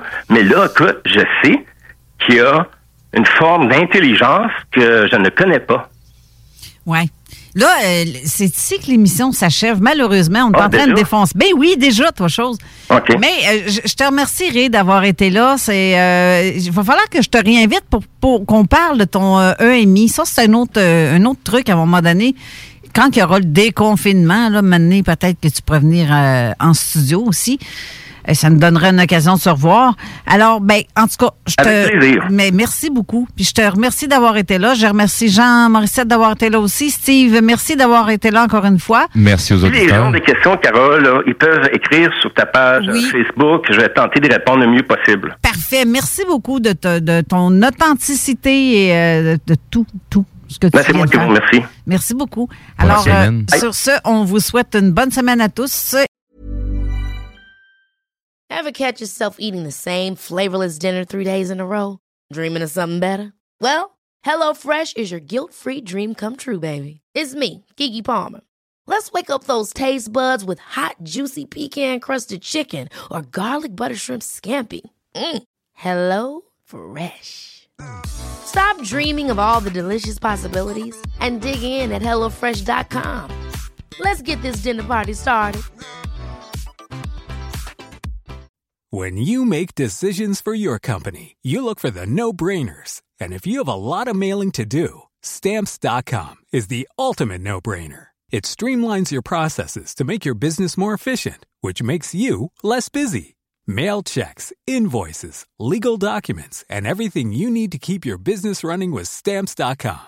Seamlessly connect with every major marketplace and shopping cart. Schedule package pickups and see your cheapest and fastest shipping options from different carriers with rates up to 89% off USPS and UPS rates. And with the Stamps.com mobile app, you can take care of mailing and shipping wherever you are. Make the same no-brainer decision as over 1 million other businesses with Stamps.com. Sign up with code PROGRAM for a four-week trial, plus free postage and a free digital scale. No long-term commitments or contracts. That's Stamps.com. Code PROGRAM.